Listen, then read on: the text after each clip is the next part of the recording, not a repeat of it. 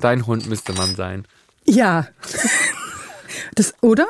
Ja. Oh, goldig. So, gut. Ähm, wir fangen mal an. Let's do this.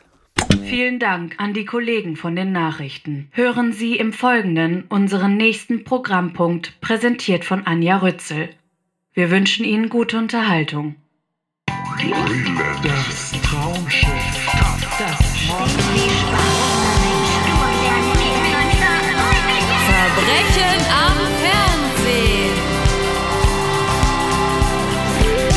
Verbrechen am Fernsehen. Hallo bei Verbrechen am Fernsehen. Es herrscht mal wieder beste Laune und Euphorie, wie man das hier kennt im Justizpalast.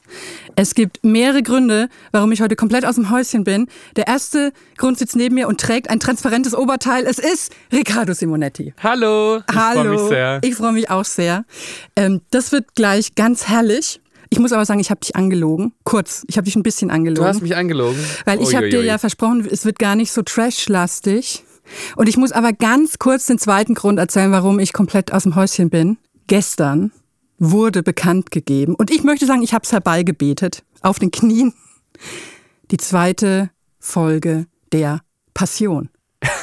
Die Passion ist der Begriff. Ja. Also dieses wunderbare Bibelschauspiel von RTL, ähm, das es vor zwei Jahren gab. Ähm, dieses Jahr gab es keine Passion, da war ich sehr traurig und nächstes Jahr wird es wieder eine Passion geben.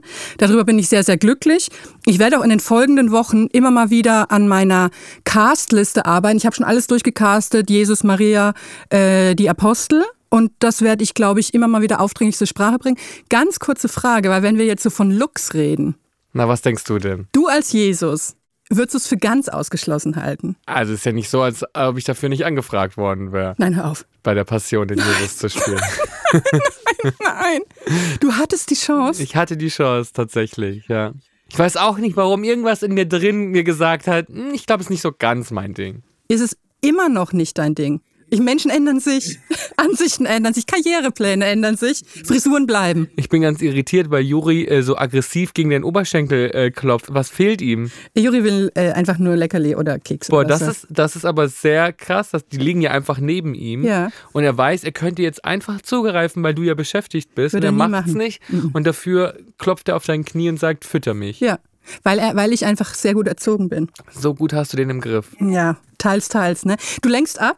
Ich gutiere es, dass du auf meinen Hund abschwenkst. Das ist schlau von dir. Nur noch ein letztes Wort, dann höre ich auch sofort auf mit der Passion. Aber weißt du, du musst wissen, ich, ich habe gestern alle Willenskraft aufgewendet, um eine Stunde lang meinem Psychiater kein Wort von der Passion zu sagen. Und wie sehr mich das froh macht. Die Passion. Und so viel Glück kann nicht jeder haben wie dieser Mann. Deswegen musste ich das jetzt kurz erwähnen. Was liebst du daran so sehr? Also ich traue RTL vieles zu, aber das hat mich auf allen Ebenen ge gekillt. Ja, wo ich stand da ja, ich war da ja letztes Jahr in Essen, live vor Ort und dachte mir, die machen das wirklich. Es, du träumst nicht, du bist nicht kurz vorm Himmelstor und es werden nochmal deine wildesten Fantasien ausgelebt. Es passiert jetzt in Essen und auf der Schlemmermeile und alles. Und wenn du da noch der Jesus gewesen wärst, also auch Alexander Klaas war ein toller Heiland, aber wenn du uns gesegnet hättest, oh mein Gott. Also ich bin mir gerade gar nicht sicher, weil es so schon eine Weile her ist, aber doch, doch, doch. Das Angebot, auf jeden Fall war eine Anfrage da, ob ich mir vorstellen könnte, den Jesus zu spielen. Und ich habe ja ähm, eine, eine Bibelvergangenheit, denn mein erster Job beim Fernsehen war tatsächlich bei Bibel TV. Und jetzt pass auf, jetzt pass auf. Hast du da nicht Thomas Gottschalk interviewt? Nee, den habe ich zur selben Zeit interviewt, aber ich bin ja schon immer sehr mehrgleisig gefahren, wenn es um Medien ging. Ich habe damals auch noch beim Radio gearbeitet und habe äh, eine Radiosendung moderiert. Man muss dazu sagen, ich war 14 Jahre alt und meine Radiosendung hieß Rickys Welt. Und dafür habe ich Thomas Gottschalk interviewt. Das war mein allererster Interviewpartner. Und zur selben Zeit habe ich aber auch eine Fernsehshow gehabt auf Bibel TV. Und für mich war das natürlich, als würde ich Hannah Montana sein.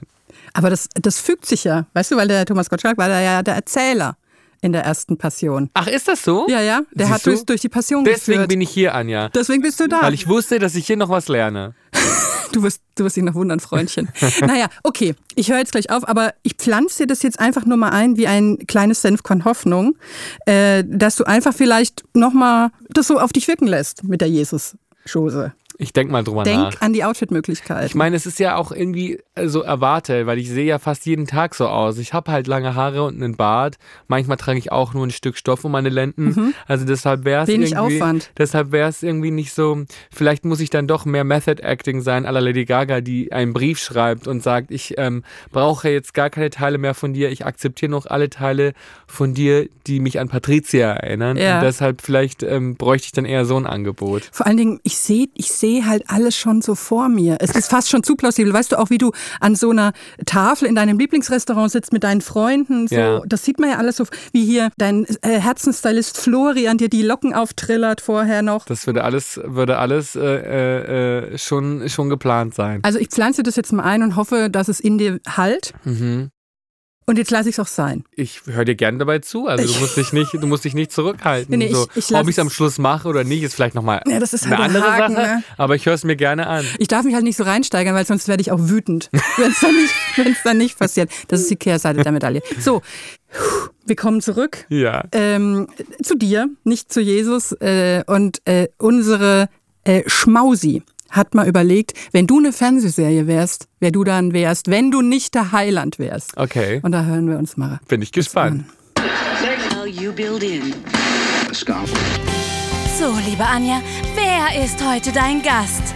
Riccardo Simonetti. Und der Mann lässt selbst Strass blass aussehen. Aber was wäre, wenn er eine Fernsehshow wäre? Na, kommst du schon drauf? Ich habe gleich zwei im Angebot. Ricky und die starken Männer. Aber eben auch eine schrecklich Simonetti-Familie. Ja, bin ich dabei. Oder? Finde Also- ich gut. Vor allem auch diese, diese, dieser Satz, er strahlt heller, er lässt straßblass aussehen. Mhm. Gefällt mir. Oder? Ja, bescheiden, bodenständig, so sehe ich mich. Ja. Halleluja. ich, ah, so.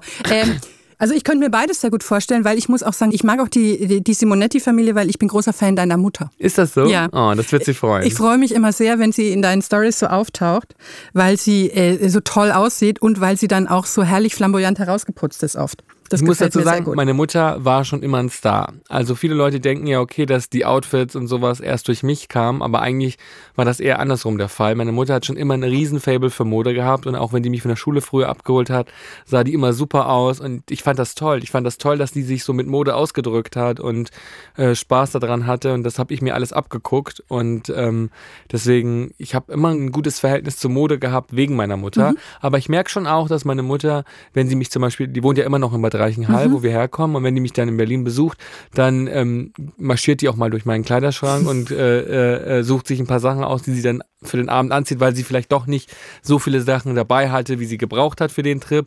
Und dann äh, merke ich schon, dass in ihr drin auch eine kleine Drag Queen steckt. Mhm. Also so da, da wird dann schon auch äh, Tüll und Federn rausgeholt für einen Casual-Abend im Friedrichstadtpalast.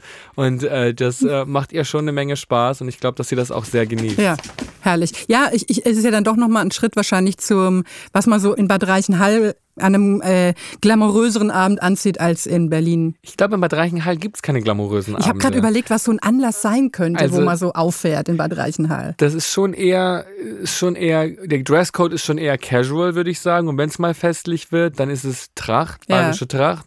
Ansonsten sieht man sehr viele Salomon-Schuhe, sehr viele Outfits, mit denen man den ganzen Tag bestreiten kann. Zwischendrin vielleicht auch noch auf den Berg gehen kann.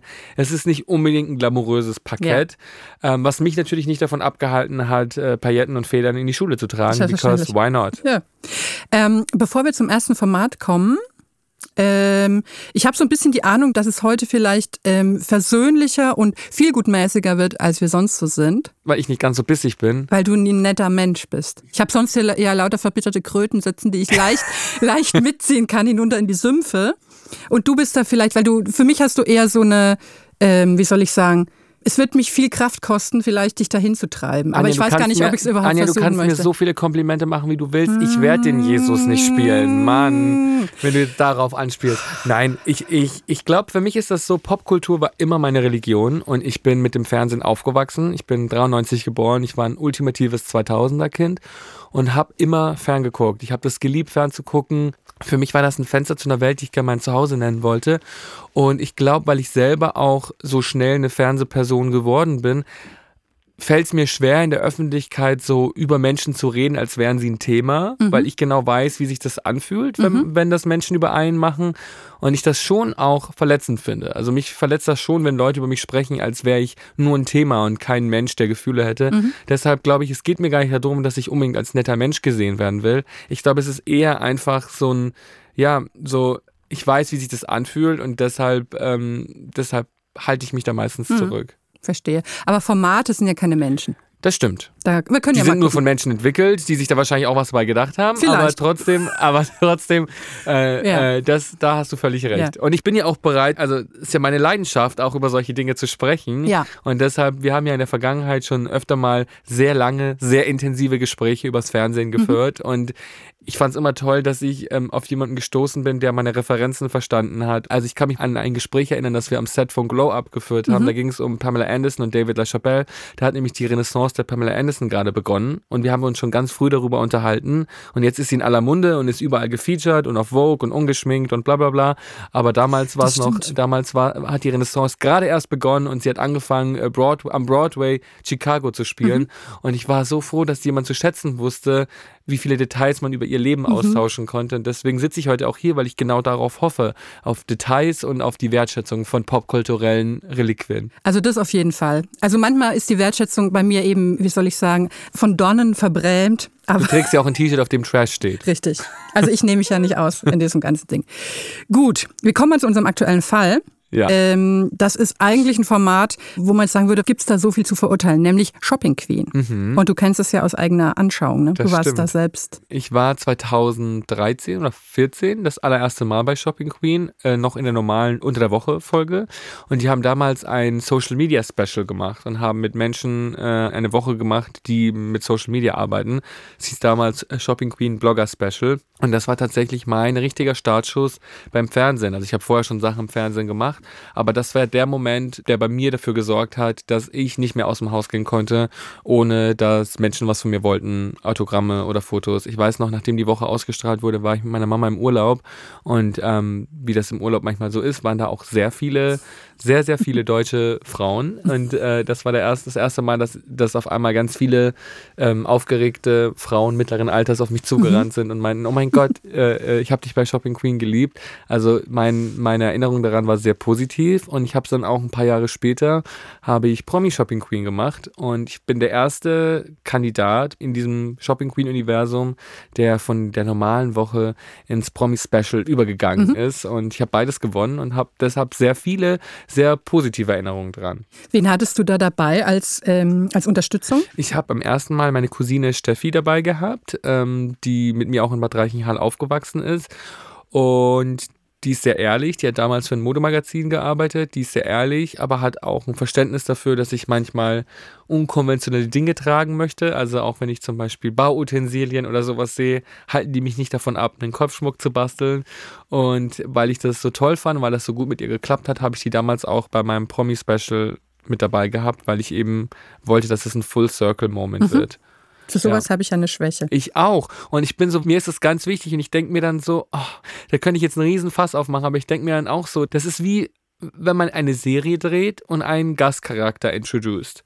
Und ich habe damals, als ich nur mit Social Media gearbeitet habe und noch nicht so viel beim Fernsehen gemacht habe, war mein Social Media, mein Snapchat-Account, mein Instagram-Account, war damals wie eine Fernsehserie. Und wenn ich jemanden gezeigt habe, dann nur, wenn ich wusste, das ist ein wiederkehrender Charakter. Ich habe jetzt nicht einfach eine Frau gezeigt und eine Freundin gezeigt, von der ich wusste, ich hänge mit der einen Nachmittag ab und dann sehe ich die sechs Wochen nicht mehr. Also alle Menschen, die ich damals in meinem Serienuniversum introduced habe, mussten wiederkehrende Charaktere sein, damit die Menschen sich daran gewöhnen. Und deswegen, als ich Steffi mit zu Shopping Queen genommen habe, war mir das total wichtig, dass die Leute verstehen, dass ich auch zehn Jahre später, wenn es dann ein prominenten Special ist, dass ich trotzdem mein, meinen Menschen treu geblieben bin. Das ist ja schließlich meine Cousine, also Ja. die ist ja immer noch in meinem Ja. Leben präsent. Und äh, die hat übrigens vergangene Woche geheiratet. Also es war auch ein Full-Circle-Moment. Und dadurch ähm, war mir das ganz wichtig, dass sie eben da auch dabei ist. Und sie hat es jedes Mal super gemacht, hat auch eine Menge mitgemacht. Ich bin sehr oft gefallen. Manchmal habe ich sie mitgerissen. Gestürzt. Gestürzt, ja. Und äh, manchmal habe ich sie mitgerissen, aber sie war die perfekte Begleitung. In der Folge, die wir uns jetzt angeguckt haben, also es ist eine Woche, äh, eine Themenwoche zum Thema Style Like a Star. Ja. Da kriegen die ähm, Kandidatinnen ein Star-Vorbild dem sie angeblich so ein bisschen ähnlich sehen und sollen dann da ein Outfit nachstylen. Und in der Folge, die wir ähm, uns vor allen Dingen angeguckt haben, liebe ich ja den Begleiter. Wir müssen erstmal kurz über den Begleiter Nein, nein, sprechen. nein, nein. Bevor wir über die aktuelle Folge sprechen, habe ich zwei Fragen. Ja. Erstens, was war dein absolutes Horrormotto in der Vergangenheit? Und würdest du nicht auch mal mitmachen bei Shopping Queen? Ähm, Horror, also ehrlich gesagt habe ich vor den meisten Motti ein bisschen Angst. Ja, verstehe ich. ich könnte allein nicht äh, mitmachen, weil ich aufräumen müsste. Ich kann niemanden in meine Wohnung lassen. Ja. Also weil ich habe ja so eine Wohnung, ich weiß gar nicht, ob ich sie als una doch, man würde sie wahrscheinlich als unaufgeräumt bezeichnen, aber vor allen Dingen sind da viele Dinge, die ich verstecken müsste. Was hast du denn da so rumliegen? Ist doch gar nicht deine Wohnung, ist doch Juris Wohnung und du bist doch eigentlich nur Mitbewohnerin. Ich darf nur, ich bin nur gestattet auf einer kleinen Ecke des Sofas. äh, die er so abgegrenzt hat mit dem Deckchen, da drauf darf ich sitzen. Ähm, nee, ich habe zum Beispiel, ähm, also wenn der Gasmann kommt oder so, also wenn so eine Ankündigung ist, dann räume ich immer alle meine ausgestopften Tiere zum Beispiel in die Kammer. Ausgestopfte Tiere oder Stofftiere? Ausgestopfte Tiere. Und warum? Weil das sonst wirkt, als wäre ich wahnsinnig. Und warum ist dir das so wichtig beim Grasmann? Hm, Weil ich dann immer sonst denke, der, der erzählt es dann den anderen Leuten. Ich, in meiner Vorstellung gibt es so ein System aus Gasmann, äh, Schornsteinfeger, also all diese Leute, die potenziell in meine Wohnung kommen könnten, um dort irgendwas zu richten, die wissen dann schon Bescheid. No offense, aber ich spreche gerade mit einer Frau, die einen Füller äh, vor sich liegen hat im Jahr 2023. Vielleicht solltest du es auch einfach ownen, dass ein bisschen Wahnsinn auch in deinem Leben Ich dazugehört. glaub's ja, ge- so schnell geht's, ne? So, so, so. Du bist auch nicht mehr der Jüngste. Nein. Ich bin gerade 30 geworden, entschuldige. Und wenn es schon um Horrormotti geht, ähm, Ja, was mein, ist deins? Genau, mein Horrormotto war immer schick in Strick, weil das war schon öfter mal ein Thema bei Shopping Queen und Ja. immer wenn ich mitgemacht habe, hatte ich so Panik davor, dass es schick in Strick wird, weil Strick steht mir gar nicht. Ja. Steht mir einfach gar nicht, es sieht an mir einfach nicht gut aus und ich hatte immer Angst, dass ich dann so ein Motto bekomme und ich kann dir die Angst aber direkt nehmen, die du hattest, Ja. weil deine Wohnung musst du eigentlich nur zeigen, wenn du in der normalen Woche mitmachst. Wenn du im Prominenten-Special mitmachst, dann, ähm, dann wird das in dem Studio mittlerweile gedreht, weil so viele Prominente nicht wollten, dass man ihre Wohnungen Ah. zeigt. Und deshalb ähm, Hm. drehen die das jetzt in, einem, in der Porzellanmanufaktur in Berlin. Und da könntest du natürlich auch mitmachen, dann müsstest du deine ausgestopften Tiere auch nicht in die Kammer stecken. Lustigerweise hätte ich heute fast eine Strickjacke. Also ich glaube, ich würde mich bei Schick in Strick lustigerweise wohlfühlen, weil ich besitze. Eins meiner liebsten Kleidungsstücke ist, das ich aber komischerweise nie trage. Aber theoretisch ist so eine, ähm, wie soll ich sagen, cremefarbene Strickjacke mit einem riesigen eingestickten Pferdekopf hinten und vorne so Gänseblümchen. Ist mir ein Rätsel, warum Menschen dich für wahnsinnig halten. I have no idea. Also das ist so, ich warte noch auf den Moment. Der kommt auch noch, wofür ich die aufbewahre. Ich bin ja auch immer der Meinung, man sollte zuerst das, das Kleidungsstück haben und der Anlass wird dadurch magisch manifestiert. Sehr, sehr gut. Und ich glaube, heute in der Folge wird es später eh auch noch um eine Serie gehen, wo dieser Pullover eigentlich perfekt dazu gepasst hätte. Das stimmt. Oder? Absolut. Ja, ja, absolut. Ohne- Äh, Eigentlich ohne- dumm ohne von zu mir. spoilern. Ach, ich, jetzt, jetzt hasse ich mich dafür. Heute wäre es vielleicht gewesen. Egal. Also, ähm, wir reden erst ganz kurz über den Bruder. Absolut, ja. Äh, weil äh, die Kandidatin äh, Maya wird begleitet von ihrem Bruder und ich liebe diesen Bruder. Also beide sind so Mitte 20 und wohnen zusammen im Haus, in dem früher schon die Großeltern gewohnt haben. Und der Bruder Deshalb findet man, Zitat Maya, in diesem Haus nicht nur ihre Erinnerungen, sondern auch die der Vorfahren. Mhm. es ist so ein bisschen, es ist nicht spooky, dafür ist es alles zu bunt angestrichen. Sie, sie bemalt das auch Sie gern. bemalt alles gern. Ja. Und dieser Bruder äh, stellt sich selbst vor, indem er ganz normal und casual sagt, dass er einfach gerne sich als Kapitän anzieht. Ja. Und das hat mir so gefallen. Und auch wie er sich so, der muss dann auch kotzen, weil ihm in, in diesem Bus schlecht wird und so.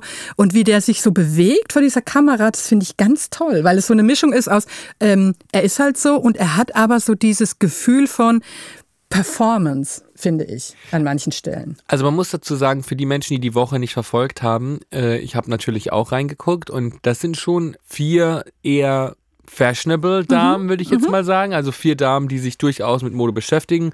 Unterschiedliche Alter, unterschiedliche Körperformen, aber trotzdem alles Menschen, die Mode als Sprache benutzen Ja. äh, im Alltag. Und dann ist Maya dabei. Maya ist wirklich wie so ein Fabelwesen. Also eine zuckersüße Person, eine zuckersüße Person, die bestimmt noch nie irgendjemandem im Leben was Böses getan Ja. hat. Und das, glaube ich, spürt man von der ersten Sekunde an, wenn sie auf dem Bildschirm auftaucht. Ich weiß nicht, ob sie sich wirklich mit der Sendung beschäftigt, ob sie ein Shopping Queen Fan ist, ob sie sich überhaupt für Klamotten interessiert, weil wenn man so ein bisschen in ihr Leben reinguckt, hat man schon das Gefühl, das ist ein Mensch, die eher wenig wenig Verständnis für Mode als Sprache hat. Mhm. Also ich habe schon auch gedacht, okay, finde ich spannend, dass die sich da bewirbt, weil hätte ja auch auf die Schnauze fallen Mhm. Ja. können. Also hätte ja auch irgendwie sein können, dass alle ihre Outfits eher nicht so gut finden und sie dann irgendwie letzte wird. Und das ist ja manchmal für Menschen im Fernsehen dann auch irgendwie eine Art von Bloßstellung, mit der man nicht so gut umgehen kann. Also es hätte ja auch Ja. in die Hose gehen können. Und ich finde, die war schon eine Person, die aber irgendwie sehr süß war und einfach total, ja, total liebenswert war und auch irgendwie einen eigenen Style hatte. Ich sage jetzt nicht, dass es unbedingt mein Geschmack war, Ja. aber sie hatte auf jeden Fall einen eigenen Geschmack, der sich wie ein roter Faden durchgezogen hat. Sie hatte ähm, Plüschkleider, die sie sich von ihrer Mutter hat häkeln lassen. Ja, sie, sie sagt einmal, das fand ich ganz schön, dass sie gerne flauschige Dinge trägt Ja. und dass sie es gern flauschig mag und das fand ich irgendwie Und daraufhin hat unser niedlich. Guido, äh, eine von uns, uns ja auch erzählt, dass er ähm, es er auch gern flauschig mag, aber im, im Bett mag er es gern kühl. Also er mag dann, wenn die Laken straff und kühl Mhm. Ja. sind. Wir können ja mal reinhören, weil mein Burgtheater hat äh, eine Schlüsselszene zu äh, Mayas Persönlichkeit und Style äh, mal nachempfunden. So, jetzt kommt mal mit nach oben. Jetzt zeige ich euch mein Zimmer, Schlafzimmer, Arbeitszimmer, Katzenzimmer, alle Zimmer Ja, viel los, ne? und Schneckenzimmer, wenn man so möchte. Schnecken? Also ich habe hier ein Terrarium mit afrikanischen Riesenschnecken. Nein. Das habe ich ja in meinem Leben noch nie gesehen. Afrikanische Riesenschnecken? Ich kam auf die Idee mit den Schnecken, weil die Schnecken gerne Obst und Gemüse fressen, vor allem das bisschen angeschimmelte. Und da muss man es nicht wegschmeißen, sondern kann den Schnecken nehmen und die sehen sehr süß aus. Die werden wir schon noch gegessen, oder? Ich mag die sehr gerne. Oh, das Weltall. Ja, das sind Flore, fluoreszierende Leuchtsterne. Ich glaube, das sind 800 Stück oder so. Die habe ich alle angeklebt per Hand. Und das ist das Sonnensystem. Das leuchtet auch im Dunkeln. Man könnte sagen, die Lampe ist die Sonne. Und dann hast du hier Merkur, Venus, Erde, den Mars, Jupiter, Saturn, Uranus, Neptun und Pluto. Pluto auch. Der Planetenstatus ist ja aberkannt. Ja, Pluto ist für mich auch ein Planet. Also ich finde die so süß. Ich wusste es von Anfang an, dass die süß ist und jetzt finde ich sie noch süßer. Irgendwie bin ich erwachsen geworden, aber ich habe es nicht mitbekommen, glaube ich. Ja, das trifft es doch eigentlich ganz gut. Ich lieb's auch, wie Guido Maria Kretschmann nachsynchronisiert wurde. Ja. Also Props dafür. Vielleicht war es auch selbst, man kann es nicht wissen. Ähm, kleiner Funfact noch zum Thema afrikanische Riesenschnecken. Ich google die ganze Zeit rum, es tut mir total leid. Das Schieb's ist doch, doch auf deinen Hund. Wasser. Schieb's doch auf deinen Hund. Ju, ja, Juri macht Geräusche. Äh, kleiner Funfact zum Thema afrikanische Riesenschnecken. Ich hatte auch mal welche. Nicht dein Ernst. Ja, Und was ist daraus geworden? ich habe sie nicht mehr. Was hast du damit gemacht? Die ähm, sind jetzt woanders, in einer besseren Welt. Kann man die einfach aussetzen? Nee. Also ich glaube, wenn man die einfach aussetzen würde, dann. Also ich habe die tatsächlich abgegeben. Weil wenn man die einfach aussetzen würde, also ich hätte Angst, dass ich damit irgendwie. Alle anderen lokalen Schnecken töte, weil Und die so groß sind. Und die dann so marodierend durch Friedrichshain kriechen und kleinere äh, Wirbeltiere fressen. Und äh, Weil die werden ja- warum hast du doch- sie dir ge ge geholt? Ähm, weil es, also ich, ich wurde so zermürbt, weil es gibt ja so ein Bild, das du bestimmt auch schon ganz oft gesehen hast, so im, äh, im Internet, wo jemand so eine Schnecke auf dem Arm hält. Und die Schnecke ist so groß wie ein großes Kaninchen oder Wie so. ein Meerschweinchen. Genau, und die können so groß werden tatsächlich. Und ich fand die Vorstellung eigentlich ganz schön. Und ich fand die ganz faszinierend. Ich mochte die auch richtig gern, weil die sind dann auch zahm gewesen. Und wenn man die so angesprüht hat mit so einem Pflanzenbestäuber, dann haben die richtig so die Fühler dem entgegengereckt. Und dann, wenn man die so gestreichelt hat, dann haben die so fast so, also sich so aufgestellt wie so ein Süß. Hund. Die waren ganz süß. Aber äh, ich konnte denen dann doch nicht so gerecht werden. Ich dachte, es ist unkomplizierter in der Haltung. Was ist denn daran kompliziert? Ich stelle mir das jetzt sehr einfach vor. Vor allem sah es auch bei Maya bei Shopping Queen sehr einfach aber aus. ich weiß auch nicht, ob das alles so ideal war. Also so mit äh, die Luftfeuchtigkeit im Terrarium und wie warm kann es darf dann sein und sowas alles. Und irgendwie dachte ich auch, es ist viel zu klein. Also ich dachte, die wollen vielleicht auch mehr erleben. mhm. Und wie hießen die bei dir? Äh, einer, hieß, einer hieß Blondie, weil das war auch so eine weiße. Wo ich so dachte, ja. Ähm, und äh, die anderen, das ist jetzt mal eine gute Frage. Ich hatte mal einen Blutegel, der hieß Hasso. Also umso mehr Dinge ich aus dir, die von dir höre, umso mehr Details ich aus deinem Leben erfahre, umso mehr wage ich zu bezweifeln, dass der Gasmann nicht weiß, worauf er sich einlässt. Was los ist. Also allein die, die Dinge, die du in den letzten zwei Minuten abgefeuert hast. Du hattest Schnecken, du hattest auch mal ein der- das ein Blutekel war. Und dann machst du dir noch Gedanken über deine ausgestopften Tiere. I think you can just own it. Vielleicht ja, Ja. Ne? vielleicht ja. Naja, auf jeden Fall Maya. Ja. Du hast vollkommen recht, Maya fällt aus dieser Gruppe so ein bisschen raus, weil sie, also Guido ähm, umschreibt es ja wirklich auch ganz zärtlich, muss man sagen, wenn er sagt, sie wirkt so ein bisschen wie ein frisch geschlüpfter Vogel, wo die Haare vielleicht noch nicht so geföhnt sind und nicht gebürstet sind oder so. Sie ist ja so wirklich so ein bisschen ähm, zerzaust immer, ne? Mhm. Kann, man, kann man sagen. Und, äh, und sie sticht so ein bisschen raus. Und das ist auch so ein bisschen mein Problem, was ich mit der Folge oder mit dem Umgang mit Maya in so einem Format habe. Mhm. Weil an sich finde ich das sehr gut. Dass halt nicht nur so die erwartbaren, ne, äh, du hast ja sehr schön beschrieben, die anderen Kandidatinnen, da wundert mich sich kein bisschen, warum sind die da gelandet. Mhm. Bei Maya fragt man sich so ein bisschen, wie, also wie ist die eigentlich da hingekommen? So, es ist irgendwie ein bisschen irrational. Und irgendwie finde ich, dass man sie mehr behüten müsste auf eine Art. Also ich trage dir vielleicht mal meine Anklageschrift vor. Da habe ich das versucht äh, zu formulieren. Man kann sich das heute nicht mehr anschauen, ohne sofort zu hoffen, dass die herzzerreißend eigene Maya hinterher hoffentlich nicht ins Internet guckt. Weil man in seinen trüben Ahnungen, wie Nicht-Norm-Menschen öffentlich bepöbelt werden könnten, ja leider so gut wie nie enttäuscht wird. Darum würde ich mir von einem Autoritätsformat wie Shopping Queen mehr Fürsorge für solche ProtagonistInnen wünschen. Keine neutral ausleuchtende, unbeteiligte Off-Stimme, sondern Wertschätzung, die so demonstrativ ist, dass sie auch bei den gröbsten Etzmolchen ankommt. Weißt du, was ich meine? Absolut. Ähm, Also das Gute ist, sie wird nicht wirklich bloßgestellt, das kann man nicht sagen. ich habe zwei Gedanken dazu. Ähm, der eine ist, dass sie schon, glaube ich, auch weiß, wie sie auf Menschen wirkt, weil es ist ein Mädchen oder eine Fra junge Frau, Mitte 20, die ja auch so lebt. Also das ist ja keine Person, die jetzt irgendwie am Ende der Welt lebt und irgendwie ganz versteckt und einsam wohnt. Die wohnt ja in Mannheim und ich denke mal, also sie hat die ganze Zeit Festival-Shirts getragen und Band-Shirts getragen. Sie wird ein soziales Leben haben und wird auch wissen, wie Menschen darauf reagieren, dass sie in Regenbogen-Leggings und Flauschkleidern und äh, so rumläuft. Also ich bin mir sicher, sie hat auch ein Verständnis dafür, was Menschen über sie denken oder sagen können. Und sie hat sich ja trotzdem dazu entschlossen, ins Fernsehen zu gehen. Ähm, ich glaube, dass Menschen wie Maya, ähnlich wie ich es auch mal war, ähm, schon ein Verständnis davon haben, wie sie bei Menschen ankommen und auch in gewisser Weise drüber stehen, weil ich glaube, Maya ist es irgendwie schon auch egal, was andere Leute über sie sagen. Und klar, ich verstehe deine Anklage, weil ich denke mir dann auch so, ui, da könnten viele Memes entstehen, die vielleicht auch nicht immer so nett sind. Also da könnten viele Memes entstehen. Ich muss ja dazu sagen, ich liebe solche Memes ja auch. Also mein ganzer Instagram-Feed besteht ja aus Galeria Arschgeweih und Co., wo irgendwelche alten Reality-TV-Momente zu Memes manifestiert werden oder umgewandelt werden. Und da wird Maya bestimmt auch irgendwo mal landen. Aber die Sendung hat ihr ja schon auch gut getan. Also ich glaube, ich hätte es jetzt verstanden, wenn sie am Schluss letzte geworden wäre und alle nur harsche Kritik für sie übrig hätten. Aber Spoiler Alert, sie hat ja gewonnen. Also sie ist die Shopping Queen von Mannheim geworden. Und ich als jemand, der selber auch Shopping Queen geworden ist, weiß, was das in so einer mittelgroßen Stadt auslöst. Also ich Das bin mir sicher, irre. ich Also, bin mir sicher, so die ein ist jetzt ein Effekt- Local Hero. Also Dass das so einen Effekt hat, das hätte ich, glaube ich, gar nicht so eingeschätzt, weil ich muss sagen, ich gucke manchmal rein, aber ich bin jetzt nicht so äh, Shopping Queen Ultra oder so. Ich glaube, das hat sich auch verändert. Also ich glaube, vor zehn Jahren, als ich das gemacht habe, da hatte das nochmal einen anderen Stellenwert, weil es einfach nicht so viele Sendungen gab. Es gab noch nicht so viele Wochen. Es war eine Special-Woche. Also ich habe irgendwie das Gefühl gehabt, das ist natürlich jetzt nicht immer so. Aber ich glaube trotzdem, dass in Mayas kleiner Welt ist sie damit schon ein, ein Star geworden. Und es hat sich für sie auch finanziell gelohnt. Ja. Ne? Also man muss auch dazu sagen, ich verstehe deine Anklage total, weil ich mir zwischendrin auch dachte, uiuiui, das kann auch in die Hose gehen.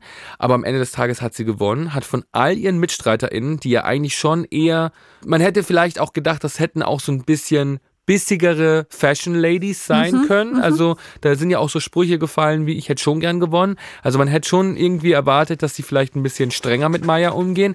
Aber irgendwie hat, glaube ich, jeder ihre Zerbrechlichkeit erkannt und war aber trotzdem auch einfach begeistert von ihrem Endergebnis und hat dann ähm, auch einfach großzügig Punkte gegeben. Und ich glaube, ich wäre dabei, wenn ich das Gefühl hätte, sie wäre vorgeführt worden im Sinne von, jetzt haben sie sich schön ausgenutzt für lustige Schnittbilder und am Schluss hätt, haben ihr alle nur drei Punkte gegeben und Guido hätte draufgehauen und sie wäre Letzte geworden und dann wird sie zurück in ihr Leben geschickt. Aber im Endeffekt geht sie aus dieser Sendung raus mit 1000 Euro in der Tasche, einem neuen Outfit, einem neuen Haarschnitt und äh, fast voller Punktzahl von all ihren MitstreiterInnen. Und damit hat sie ja eigentlich bewiesen, dass selbst so ein kleiner Weirdo, der sein Haus selbst bemalt und ähm, mit seinem Bruder äh, oder mit ihrem Bruder doch eher ein unkonventionelles Duo darstellt, am Ende doch auch als Gewinnerteam dastehen kann. Ich weiß, was du meinst und das ist genau der Zwiespalt irgendwie, was mir so ein bisschen so ein komisches Gefühl gegeben hat, weil ich habe das Gefühl, man muss die so ein bisschen, äh, man muss so einmal seine Schwinge über sie ausbreiten und sagen, ey, nur noch mal zur Info für alle Trottel, das ist cool, dass die das so durchzieht, ihr Ding, auch Ja. wenn es irgendwie schräg ist. Gleichzeitig will man jetzt ja auch nicht so tun, als müsste man die jetzt überbeschützen und in Watte packen und als wäre sie so jemand, der diese Hilfe unbedingt braucht. Also es ist so ein, es ist so ein Mittelding irgendwie. Und ich habe so ein bisschen das Gefühl, also sie hat total Glück gehabt, finde ich, mit den anderen. Ich war auch ganz positiv überrascht, dass sie sie wirklich so gut bewertet haben, ihre Konkurrentin quasi. Also sie hat, das muss man vielleicht auch nochmal sagen, sie hat quasi ein Lena Gerke-Outfit nachgestellt. Wobei ich auch sagen muss, also ich habe dann auch drüber nachgedacht, äh, hat sie gewonnen, weil sie so ein bisschen diesen Bonus hatte? Weil ich fand es jetzt eigentlich, wie ist denn deine Einschätzung? Ich fand es jetzt nicht so schwierig nachzubauen. Also ich finde, für jemanden, der sonst äh, selbst gehäkelte Kleider trägt, ist es, glaube ich, schon eine Herausforderung gewesen, so ein Outfit nachzustylen. Ich muss sagen, sie hat schon Hilfe gehabt. Also ich habe schon auch das Gefühl gehabt, sie ist eher in den Laden gegangen und hat gesagt, ich brauche das, das und das und hat sich das dann auch bringen lassen. Also ich habe jetzt nicht das Gefühl, dass sie sich durchgewühlt hat. Natürlich weiß man auch nicht, wie es in Real Life war. Wir haben nur die geschnittene Version gesehen. Aber ich hatte schon auch das Gefühl, dass die VerkäuferInnen schon auch daran beteiligt waren, dass das Outfit am Schluss so detailgetreu ausgesehen hat. Also das war eine, im Prinzip hätte sie haben müssen eine schwarze Lack, Hose. Lackhose und hatte dann so eine schwarze Lederhose halt, eine Bluse mit so Cutouts an den, äh, naja, Schulter, Sch- Schlüsselbein, Schlüsselbein. pink, und, pink, genau. orangene Perms, eine weiße Tasche, silberner Schmuck, eine schwarze Sonnenbrille und eine neue Frisur. Und man muss dazu sagen, sie wohnt halt auch in Mannheim, ne? Mhm. Also ist jetzt auch nicht so, dass man sagt, okay, ich will eine schwarze Lackhose haben. Die finde ich jetzt auch an jeder Ecke. Ja. Lena Gerke wird vielleicht auch eine Weile gesucht haben, bis sie die gefunden hat. Oder in, In Berlin Mannheim. ist es, in Berlin ist es vielleicht was anderes, aber in Mannheim Ja. findet man das halt auch nicht so schnell. Also ich finde eigentlich schon, dass ihr Outfit ähm, verdient hat zu gewinnen, Ja. weil sie sah dem Outfit von Lena Gerke schon ähnlich. Ich glaube, mich hätte ein bisschen interessiert, wie ihr Outfit ausgesehen hätte, wenn sie ihren eigenen Geschmack hätte einbringen können. Weil ich finde ja auch so, also ich habe damals auch ein sehr unkonventionelles Outfit gestylt. Ich habe ein 70 Jahre altes Mönchscape ähm, verwertet und deshalb könnte ich mir durchaus vorstellen, dass manche Menschen mich auch für eine Art Maya gehalten haben, als sie mich das erste Mal im Fernsehen gesehen haben. Und ich glaube, dass wenn es zum Beispiel eine Woche gewesen wäre, wie zeig uns, wie du auf einer Yacht im Sommer flanieren würdest. Dazu hätte mich Mayas Geschmack interessiert, weil jetzt hat sie ja Lena Gerkes Outfit nachstylen müssen und hat im Endeffekt alles in einem Geschäft gefunden. Und sie hatte ein Bild, ne? Sie hatte ein ja ein, einfach ja. eine Vorlage und konnte sagen, einmal, einmal das eigentlich. Genau. Ne? Und mich hätte eigentlich interessiert, wie jemand wie Maya bei einer normalen, regulären Styling-Challenge abgeschnitten hätte und ob die anderen dann auch so viel Verständnis Mhm. dafür gehabt hätten, dass sie es vielleicht unkonventioneller angeht. Und auf der anderen Seite denke ich mir aber auch, das ist halt auch Deutschland. Also wir müssen uns auch nichts vormachen. Also jeder von uns kennt Menschen wie Maya, die in ihrer eigenen Welt leben und die die Welt dadurch auch ein kleines bisschen schöner machen. Mhm. Also ich glaube, da sind wir uns alle einig. So, was wäre die Welt ohne Menschen, die wunderbar eigen sind Ja. und äh, auch wie du sagst, der Bruder ist ja auch eine sehr eigene Person. Ich liebe den. Und der Wirklich, Kapitän bin- äh, die Tür aufmacht und Holzwürfel, äh, Holzwürfel schnitzt für alle Kandidatinnen. Das ist einfach sehr eigen und ich finde das erfrischend.